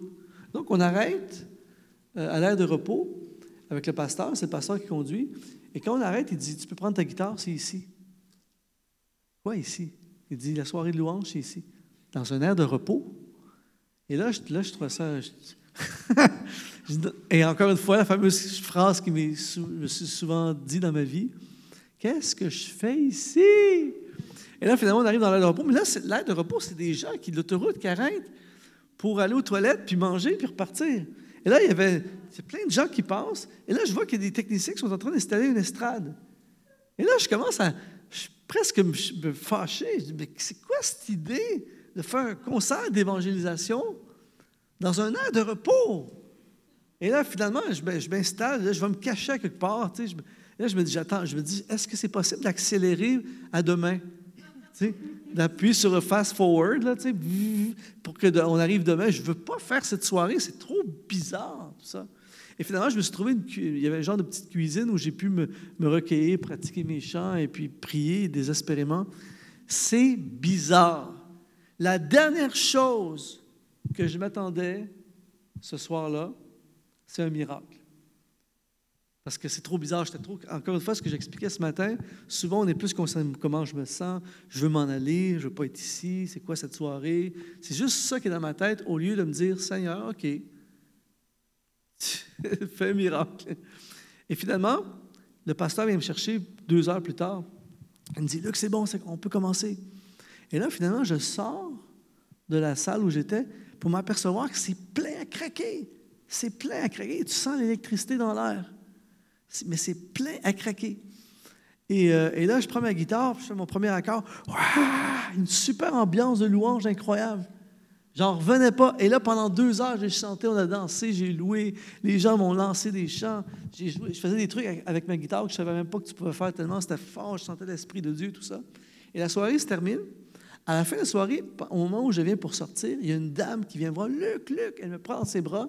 Et finalement, je reconnais cette femme-là parce que plusieurs années auparavant, cette femme m'avait déjà loué une maison dans le sud de la France, mais elle vit au Luxembourg. Et je dis, oh, comment ça va? Et en la voyant, je, me dis, oh non, c'est vrai. Parce que j'avais entendu un an auparavant, deux ans auparavant, un, an ou deux auparavant, je savais que son mari était décédé. Et je n'avais pas eu l'opportunité de, faire mes sympathies, tout ça. Et là, elle me prend dans ses bras, Luc, Luc, je suis tellement content. Elle dit, Luc, tu n'as pas idée à quel point j'ai passé près de faire demi-tour ce soir. Je dis, ah ouais? Elle dit, quand j'ai arrivé, elle dit, j'ai vu le lieu du concert, première pensée qui m'est venue à l'esprit, c'est de faire demi-tour. J'ai envie de lui dire, moi aussi. Elle me dit, Luc, tu dois savoir que je suis en deuil depuis un an ou deux ans. Elle dit, ça fait, ça fait disons, un an. Elle dit, ça fait un an que je suis en dépression profonde. Ça fait un an que je suis dans le deuil. Ça fait un, an que je n'ai pas de joie. Ça fait un, an que je n'ai pas de goût de vivre. Ça fait un an que je, ne souris pas, que je n'ai pas de joie. elle dit, ce soir, mes amis m'ont invité à sa soirée de louange. Elle dit, pour faire plaisir, j'ai décidé d'y aller. Mais elle dit, quand je suis arrivé à la sortie et que j'ai vu que le concert était ici, la première pensée qui m'est venue à l'esprit, c'est de faire demi-tour. Pourquoi? Parce qu'elle dit, mon mari est décédé d'un accident de voiture juste ici à l'entrée, en dessous de ce truc-là. Son mari est mort là. Et c'était pour moi, d'aller faire une soirée de concert là où mon mari est décédé, c'était hors de question. Mais elle dit, ce soir, j'ai décidé d'y aller quand même elle dit, il y avait tellement de présence de Dieu ce soir. Elle dit, elle dit là que j'ai loué Dieu comme jamais dans ma vie. Elle dit, j'ai dansé, j'ai crié de joie. Elle dit, j'ai été libéré ce soir de mon deuil. Ce soir-là, il y a eu un miracle dans un contexte complètement ridicule. C'est vraiment un rendez-vous de Dieu, là. Voilà. Parce que c'est comme à la place de la mort, c'est là qu'est la vie. La Bible dit L'Esprit du Seigneur est sur moi, il m'a oint. Il dit Ça veut dire J'enlèverai votre vêtement de deuil, je vous donnerai un vêtement de louange. Yes. Et ça a aussi la, puissance de la louange. Et peut-être que peut-être c'est pas de la publicité ce que je suis en train de faire commercial, mais c'est une vérité. Peut-être que vous connaissez des gens qui passent par le deuil. Et parce que vous reconnaissez l'onction que porte Luc, vous allez dire Tiens, on a CD là à la sortie ou vous leur conseillez, euh, vous leur envoyez par électronique sur iTunes, j'en sais rien, écoute ce CD. Parce qu'il y a une joie qui va être relâchée. Vous comprenez l'importance de honorer? Et je crois, que je, je, crois vraiment que ce témoignage prophétise dans la vie de quelqu'un ici. Hmm. Il y a des gens, Dieu va vous utiliser, vous allez rencontrer des gens dans le deuil, et à cause de ce témoignage, vous allez raconter ce témoignage à la personne, vous dire écoute cette louange de Luc Dumont. Et la personne va juste écouter et juste dans la présence de Dieu, le Saint-Esprit va venir enlever le vêtement de deuil et mettre un vêtement de louange. il y a certainement des gens aussi, vous êtes en train de suivre, peut-être, et moi je ne connais pas tout le monde ici, mais peut-être des gens que vous passez par le deuil ou des gens qui nous suivent en ligne, vous êtes en train de vivre un deuil et vous vous identifiez à cette personne-là. Et le Seigneur veut venir vous rencontrer. Et Luc, ce qu'il fait, c'est quoi? C'est qu'il loue Dieu et le Saint-Esprit vient. Mais le Saint-Esprit, c'est quoi? C'est le consolateur. S'il y a bien un endroit où tu veux être consolé et où tu peux être consolé, c'est dans la présence du Saint-Esprit. Et c'est pour ça qu'on veut être conscient de ce qu'on porte, qu'on est des ambassadeurs du Christ, on est des ambassadeurs du loin. L'Esprit du Seigneur est sur moi pour guérir les cœurs brisés. Waouh! Encore une fois, c'est la, la personne qui vit le surnaturel est toujours prête au surnaturel. Et le surnaturel arrive régulièrement dans des moments inattendus où tu t'y attends pas, dans des moments parfois bizarres.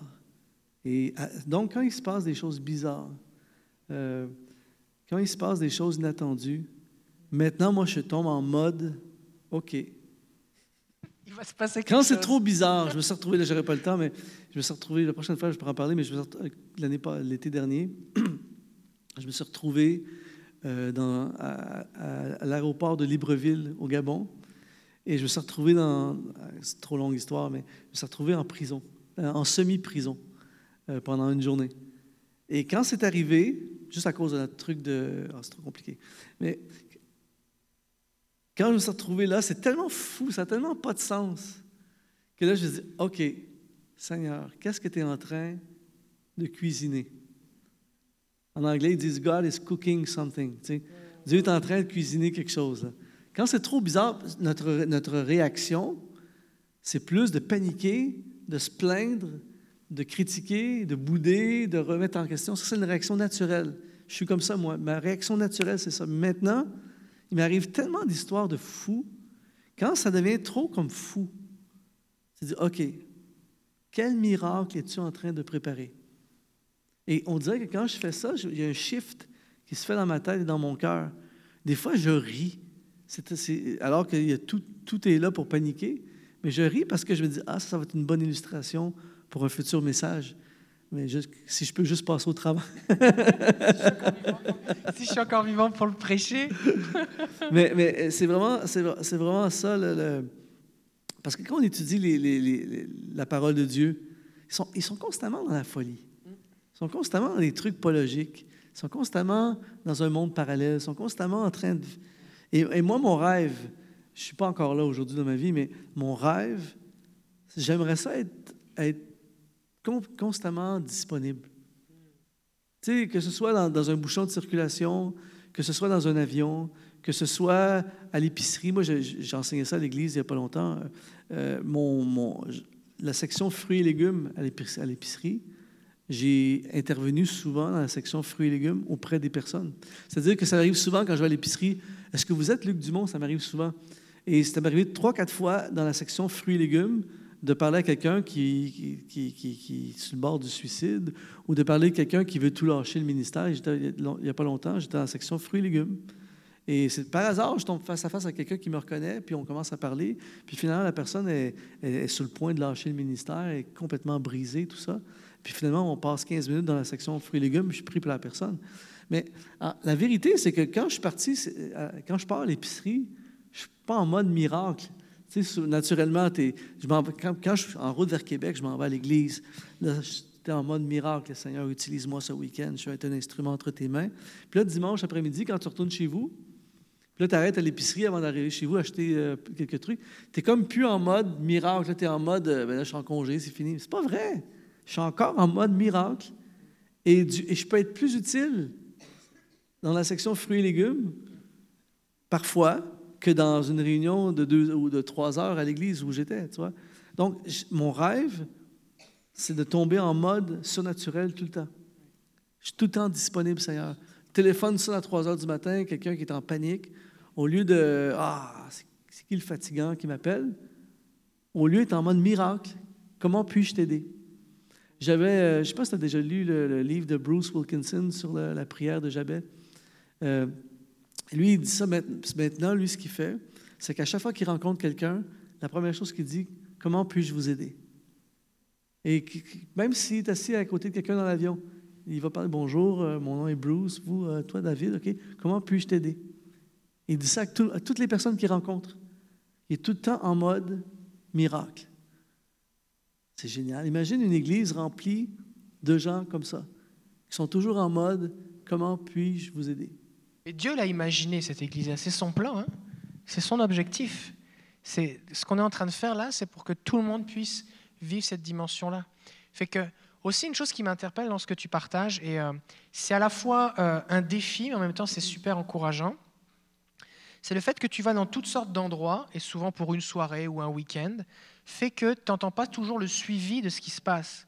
Fait que tu, tu pries, tu fais un pas de foi, tu oses faire quelque chose de bizarre comme pas de chant, pas de prédication, on va juste prier pour les malades, mais c'est juste dix ans plus tard que tu entends le résultat.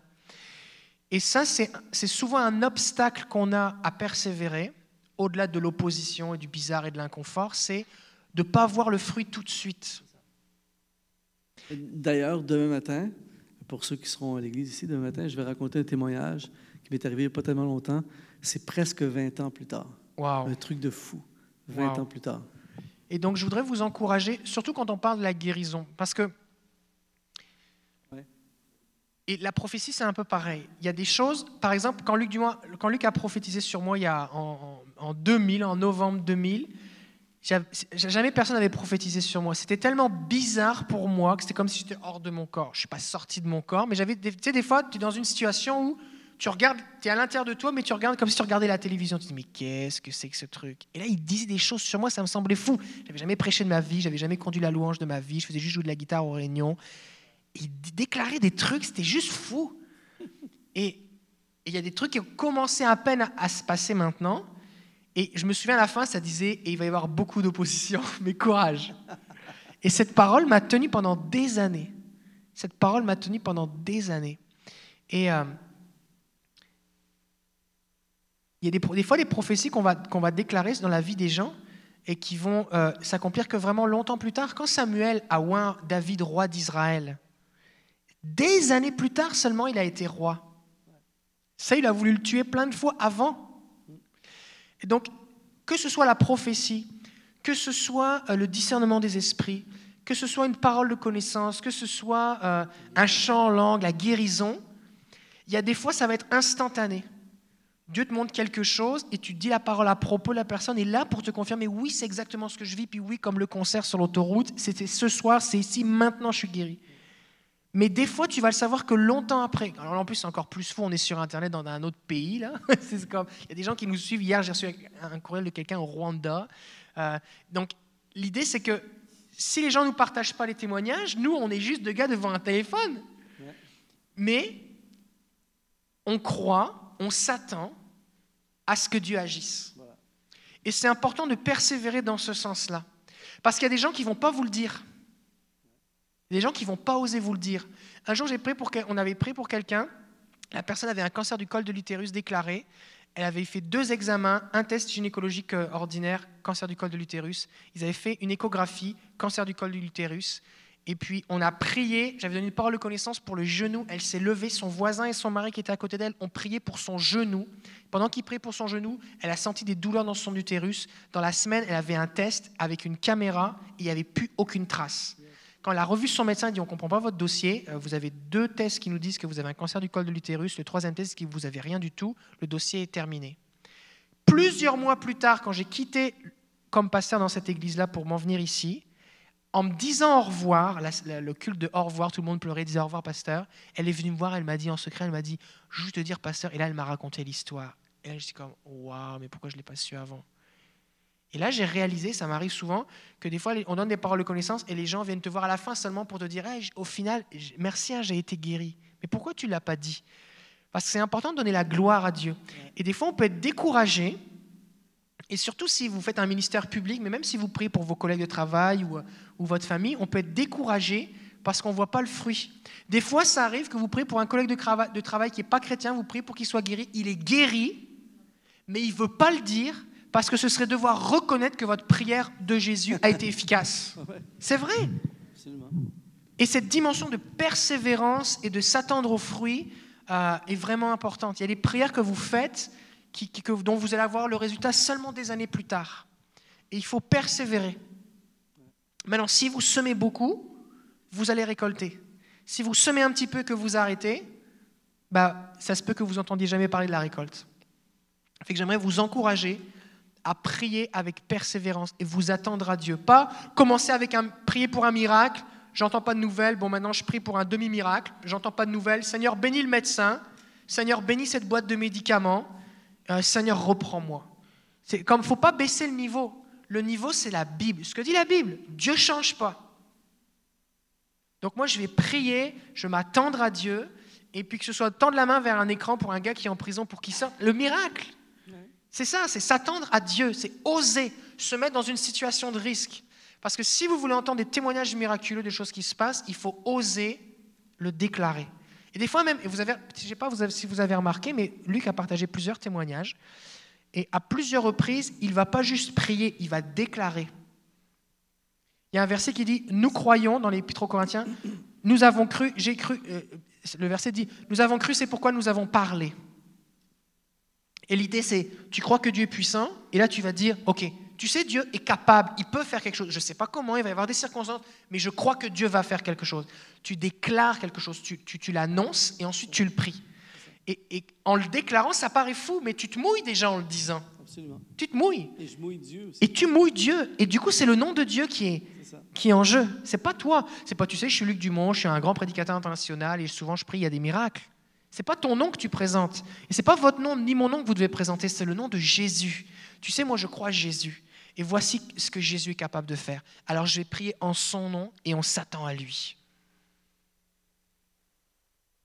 Waouh! C'est très puissant. C'est très puissant.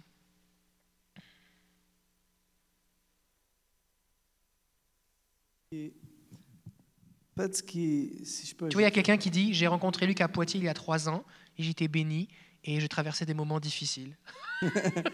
béni, mon ami. C'est comme ça C'est comme ça. je reçois. C'est Josué. Salut Josué, sois béni. vu la technologie, je reçois des, des, témoignages réguliers. Je dis, maintenant, à chaque endroit où je vais, je dis aux gens écrivez-moi, justement pour que je puisse raconter votre témoignage aussi. Oui. Et régulièrement, je raconte des témoignages que les gens m'écrivent, euh, ou les gens m'écrivent. Et, c'est sûr que je dis aux gens, partagez-le moi pour que je puisse le partager, mais partagez-le à votre assemblée, parce que vous activez la foi des gens quand vous partagez ce que Dieu fait. Partageons ce que Dieu fait. Et c'est énorme comment ça, ça, fortifie la foi des gens et ça active du surnaturel. C'est comme du surnaturel multiplié. Oui, oui. Fait que si vous voulez que votre pasteur soit deux fois plus en feu, si vous voulez que Luc Dumont soit deux fois plus en feu, que je sois plus en feu, chaque fois que vous vivez quelque chose suite à la prière, suite à une prédication, un message, un don spirituel, partagez-le. Écrivez-le à la personne. Écrivez-le au prédicateur, ce soit un prédicateur itinérant, vous allez sur Internet, vous lui envoyez un courriel. Sur Facebook, maintenant, c'est facile de rencontrer quelqu'un, de contacter quelqu'un. Mais aussi si c'est quelqu'un de votre église. Parce que toi, aujourd'hui, Luc, tu as vécu tellement de choses avec le Seigneur que même si pendant deux, trois mois, tu ne reçois pas de courriel d'encouragement, tu as comme une base d'expérience que tu sais que Dieu agit. Mais ce qui est difficile, c'est quand tu débutes. Tu fais quelque chose, et là, tu oses le faire par la foi, Dieu agit, mais la personne ne te le dit pas. Et c'est là que et ça, et le manque de partage de témoignages, c'est un frein au surnaturel dans l'Église. Vous voulez qu'il y ait plus de foi dans votre Église? Vous voulez qu'il y ait plus de surnaturel dans votre Église Là où vous êtes, les gens disent oui, mais mon pasteur, il a passé la foi, tout ça. Raconte-lui ce qui se passe. Raconte-lui ce qui se passe. Raconte-lui ce que tu vis chaque fois qu'il prêche. Moi, moi, si tu me dis, voici ce qui s'est passé quand tu as partagé tel message, que j'ai osé partager une révélation que le Seigneur m'a dit, la fois suivante, j'ai plus d'audace. Sinon, je dois juste m'appuyer sur moi et Dieu. C'est sûr que moi et Dieu, c'est important, mais ça, ça aide, ça, porte, on, vole, on est comme... Ça, va beaucoup plus. Fait que quand, tu, quand une de tes amies ou ta, ta, ta soeur en Christ, ton frère en Christ, tu pries au téléphone, tu pries dans l'église, à la fin d'une réunion, tu le croises à l'épicerie, il prie pour toi et Dieu agit, raconte-lui. Donne-lui le crédit, même si c'est Dieu qui agit, Donne-lui. Merci d'avoir prié. Merci de m'avoir encouragé. Merci pour cette parole que tu m'as partagée. C'était à point nommé. C'était à propos. Merci pour ce verset. C'est ce que j'avais besoin. Merci. C'était une confirmation. Quand tu as prié, je me sens mieux maintenant. Quand tu as prié, ça m'a aidé. J'étais en train de, vaciller, mais ça m'a encouragé. Ça m'a remis sur le droit chemin. Partagez-le. Comme ça, cette personne-là, qui peut-être c'était l'une des premières fois qu'elle osait être utilisé par Dieu, elle va dire Waouh, Dieu m'utilise Comme Luc Dumont Et Dieu va et, la personne va continuer. Et elle va, avoir une banque de témoignages sur laquelle elle va pouvoir s'appuyer. Si vous voulez que votre pasteur soit en feu, donnez votre dîme pour qu'il ait pu après pour les finances. Là, je ne dis pas ça pour, pour moi, parce que les gens sont fidèles ici. Et partagez des témoignages de ce qui se passe. Et, et ça va, ça va être super bon. Vous écoutez un CD de musique chrétienne, vous êtes super béni, écrivez à la personne. C'est super béni, je vais t'encourager, ça m'a touché. Très puissant. C'est excellent. Et là, on revient à ce qu'on a dit tout à l'heure, la dimension que l'Église active les gens qui font du ministère public et vice-versa. Et après ça, ça se passe à l'intérieur de l'Église. Les gens s'activent les uns les autres. Ça, c'est que, que la vie donne la vie. Pareil comme la mort donne la mort. Plus c'est mort dans une Église, plus c'est mort. Et plus c'est vivant, plus c'est vivant. Et, euh, et, et c'est pour ça que beaucoup de gens, parfois, pensent que les, ne, ne, pensent pas qu'ils peuvent être utiles en allant à l'église le dimanche. Parce que soit qu'ils ne sont pas sur l'estrade à chanter, soit qu'ils ne prêchent pas, ou soit qu'ils ne sont pas près du ministère des enfants. Donc ils disent, bon, à quoi ça sert ce matin que j'aille? Quelle erreur! Tout le monde est un instrument de Dieu. Et tout le monde... Imaginez, là, imaginez demain matin, par exemple, si tous ceux qui vont venir ici ou dans votre église, si tout le monde venait avec la mentalité je suis un instrument du surnaturel. Donc, tu arrives à l'Église blindé, armé de puissance. Et là, quand tu viens, parce que souvent, les gens viennent avec une, avec une pensée moi. Est-ce qu'il y a un message pour moi? Est-ce que je vais être touché? Mais si on venait avec la mentalité surnaturelle. Donc, quand tu arrives à l'Église, par exemple, ta, focalisation, c'est pour qui est-ce que je peux prier ce matin? Pour qui je peux avoir une parole ce matin? Qui est-ce que je peux encourager? Imaginez juste, juste un dimanche matin, une personne. Tu pries pour une personne, qu'est-ce que je peux faire pour toi? À, la fin de la réunion. Tu sais, j'ai été profondément touché il n'y a pas tellement longtemps dans une église. Il y a un adolescent qui est venu me voir à la fin. En fait, il y avait, une file d'attente. Il y avait plein de gens qui. Et puis, ça me fait plaisir, je le fais toutes les semaines ou très souvent, en tout cas. Je prie pour quelqu'un, je donne un conseil à quelqu'un, chacun son tour, tu sais. Puis un des derniers a attendu au moins une heure. Un des derniers, c'était un date de peut-être 16 ans, 15 ans. À la fin, il vient me voir, puis euh, il me dit euh, Est-ce que je peux prier pour toi? Et as-tu quelque chose pour lequel je peux prier? J'étais complètement euh, déboussolé. Et je dis ben là, OK, il va se prier pour cette situation. Et là, il a prié pour moi. Puis je dis Est-ce que tu as besoin de quelque chose? Non, non, je voulais juste prier pour toi. Ça m'a touché profondément parce que c'est tellement rare. Mais imaginez si tout le monde allait à l'église demain matin et en tant qu'instrument du surnaturel. Donc, imaginez, un dimanche matin, un, je, vais voir des gens, puis on va les voir à, la fin, on, on parle. Qu'est-ce que je peux faire pour toi? Tout le monde a un problème. Tout le monde. Demain matin, tout le monde dans cette salle, vous avez au moins un problème. J'ai des problèmes, tu as des problèmes. On a tous des défis, des problèmes. Donc, qu'est-ce que je peux prier? Ah, bien justement, mon emploi, j'ai des difficultés. Seigneur, dans le nom de Jésus. Donc, tu as prié pour quelqu'un qui avait un problème à son emploi. Tu viens d'activer la possibilité du surnaturel. Après ça, tu vas voir euh, quelqu'un d'autre, un des musiciens. en tout cas, ce matin, quand tu jouais de la guitare, c'était génial. J'étais inspiré, c'était vraiment bon. Tu as vraiment un beau talent de la part de Dieu. Continue, lâche pas. Tu ne sais pas, mais peut-être que lui, il dit ah, À quoi je sers dans l'Église Personne ne m'apprécie. Puis là, tu viens de, de le bombarder d'encouragement. C'est tout. Tu as juste fait une prière pour quelqu'un qui avait un problème avec son emploi, tu encouragé un musicien et tu retournes chez toi. Mais tu ne sais pas, mais ce matin-là, tu as, peut-être été un instrument de. peut-être que ça va se régler à son emploi. Et puis peut-être que lui, tu viens de, sauver, d'avoir dérivé, tu viens de le fortifier d'encouragement. Peut-être qu'il va, va, reprendre son instrument avec. Ça m'est jamais arrivé, je ne sais pas pour toi, David, mais moi, la moyenne est de 100 tous ceux et celles dans les dernières années de ma vie qui m'ont dit une parole d'encouragement, la moyenne est de 100 d'encouragement. Tu ça m'est jamais arrivé. C'est jamais arrivé quelqu'un qui m'a encouragé, qui m'a dit une parole d'encouragement, qui m'a découragé ou qui m'a blessé ou offensé. À chaque fois que j'ai reçu une parole d'encouragement, j'ai été fortifié. À chaque fois. Donc, on peut tous être des instruments du surnaturel. Imagine une église comme ça, David. Une église où, quand tu ne sais pas, toi, tu arrives ce matin-là cette église-là, c'est une église où tout le monde veut être un agent du surnaturel. C'est incroyable. Puis la, troisième personne, tu as une parole prophétique. Donc, un, tu pries pour son besoin. L'autre, tu l'encourages. Puis le troisième, tu as une parole prophétique. Mission accomplie, je retourne chez nous. Et le fait est aussi que quand tu commences, celui qui est fidèle dans les petites choses, Dieu lui en confiera de plus grandes. Amen. Fait que Dieu donne une impulsion pour juste dire, va voir telle personne, demande-lui pourquoi tu peux prier. Comme tu n'as pas d'indication, c'est juste, va prier pour lui. Ok, est-ce que je peux t'aider? Mais cette obéissance-là fait qu'il y a une, une, onction qui vient sur toi pour plus. Et là, peut-être la deuxième ou la troisième personne pour qui va prier, tu vas avoir des dons de révélation qui vont s'activer, qui vont être manifestés. Pourquoi? Parce que tu as osé commencer avec, va prier sans savoir. Oui, et puis moi, je peux même ajouter aussi pour ceux qui sont moins, peut-être moins expérimentés dans le don prophétique, ou mais qui veulent grandir là-dedans, moi, une des meilleures façons d'activer le prophétique, c'est un peu d'information. C'est-à-dire que, par exemple, deux, en fait, deux approches que j'ai, moi, en fait, c'est facile de... Facile. Ça, peut être plus facile de prophétiser. Disons que je donne une prophétie dans tout mon week-end ça peut être relativement facile. Tu n'as pas dit grand-chose et tu en, dis une.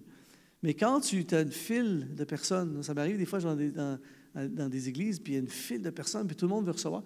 C'est pas chaque personne qui arrive, je ne sais pas pour toi, mais c'est pas chaque personne qui arrive que automatiquement j'ai une parole pour la personne.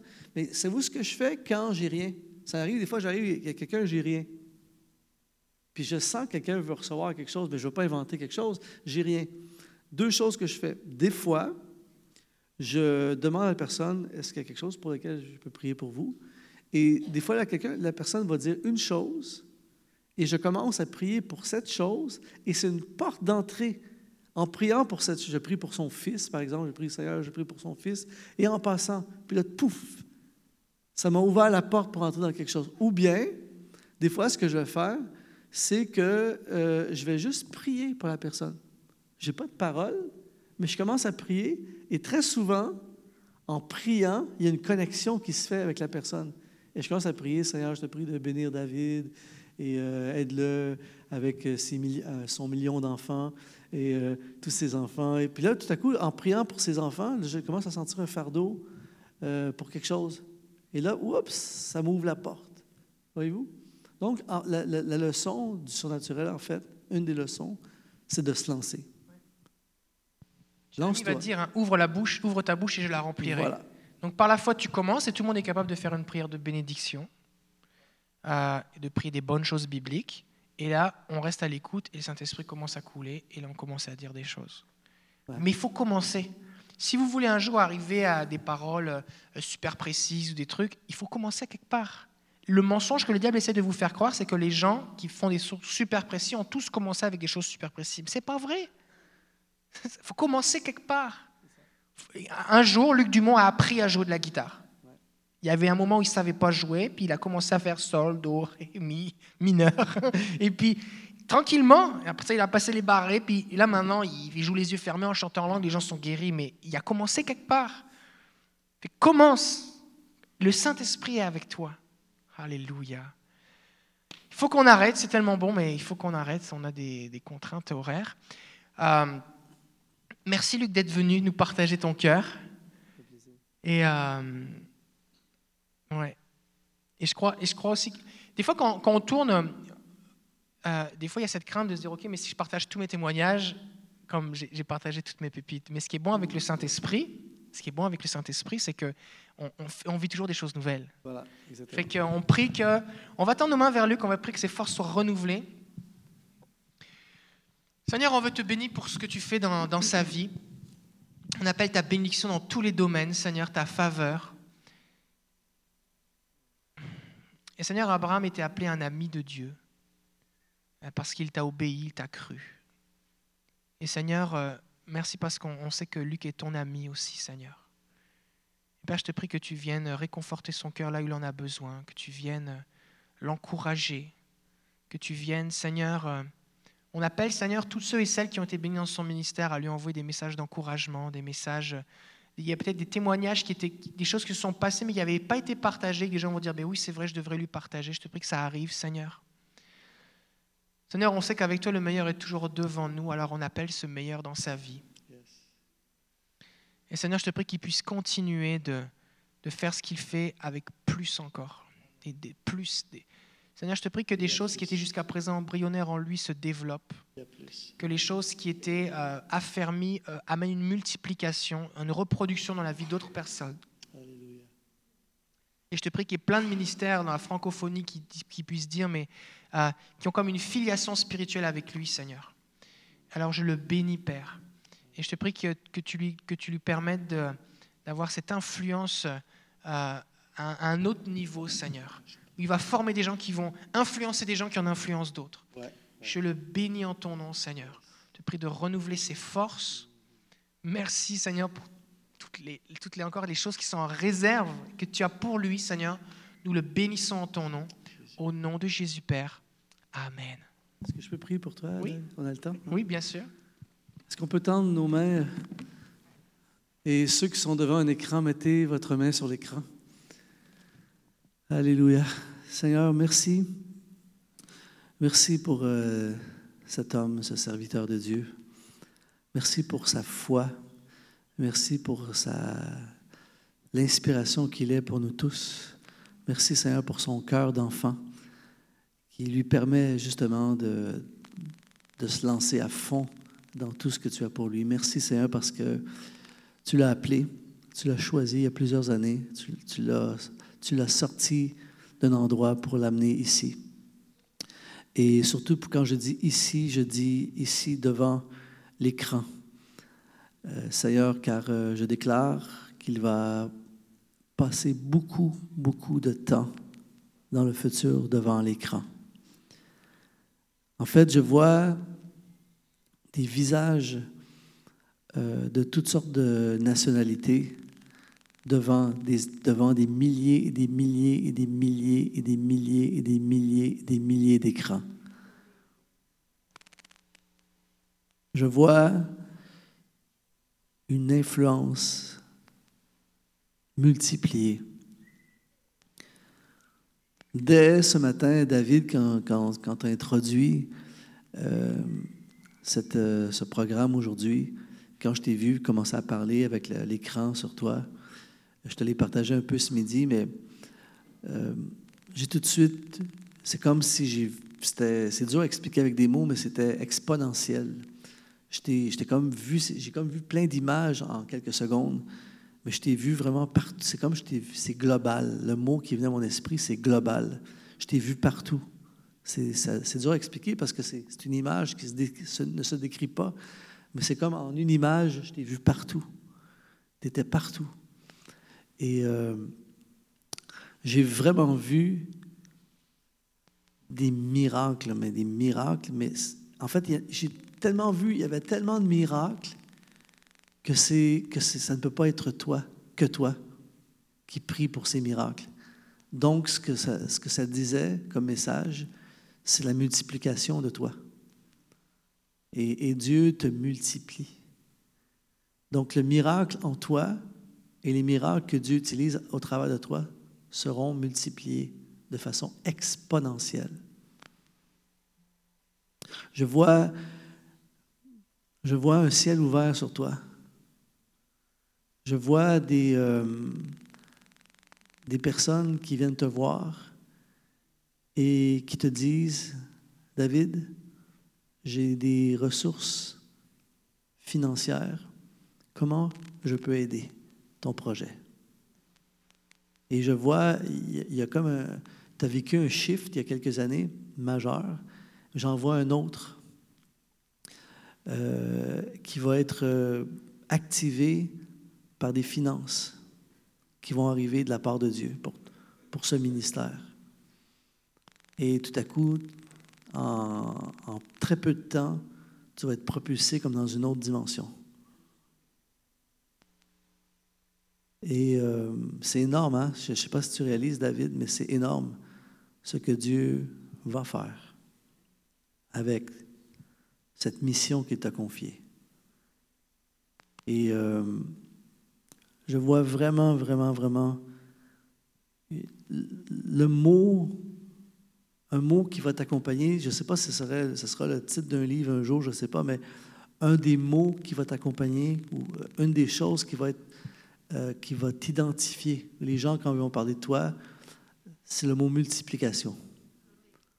C'est vraiment, c'est un mot, ça fait partie de toi. C'est Monsieur Multiplication, si on pouvait le dire de façon humoristique. David Terry, ça c'est Monsieur Multiplication. Tu vas te multiplier, tu vas multiplier, c'est exponentiel. Et je vois une armée d'hommes et de femmes du surnaturel. Ce projet qui est né dans l'humilité et dans la simplicité va exploser. Tu n'as pas idée. Ça va exploser. Et Dieu te dit qu'il te donne tout ce qui est nécessaire pour la réalisation. Dieu dit, ne t'inquiète pas. Dieu dit, sois en paix. Concentre-toi sur ta mission et Dieu dit, je m'occuperai de la provision. Je répète, concentre-toi sur ta mission et Dieu dit, je m'occuperai de la provision. Et tu vas être épaté. Alors, dans le nom de Jésus, Seigneur, continue cette œuvre glorieuse que tu as commencée. Dans le nom de Jésus. Amen. Alléluia. Ah, yeah.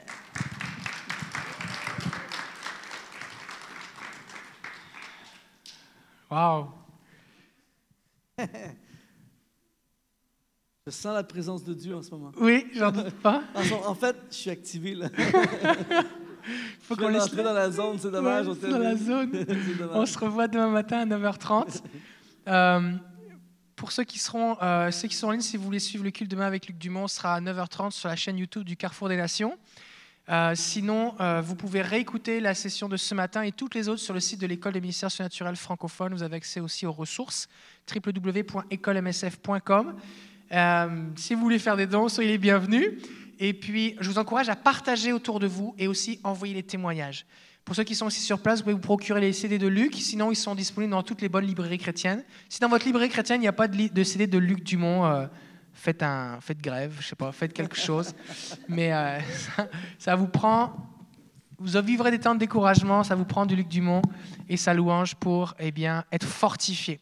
Que Dieu vous bénisse, je vous dis à bientôt et puis euh, à la prochaine.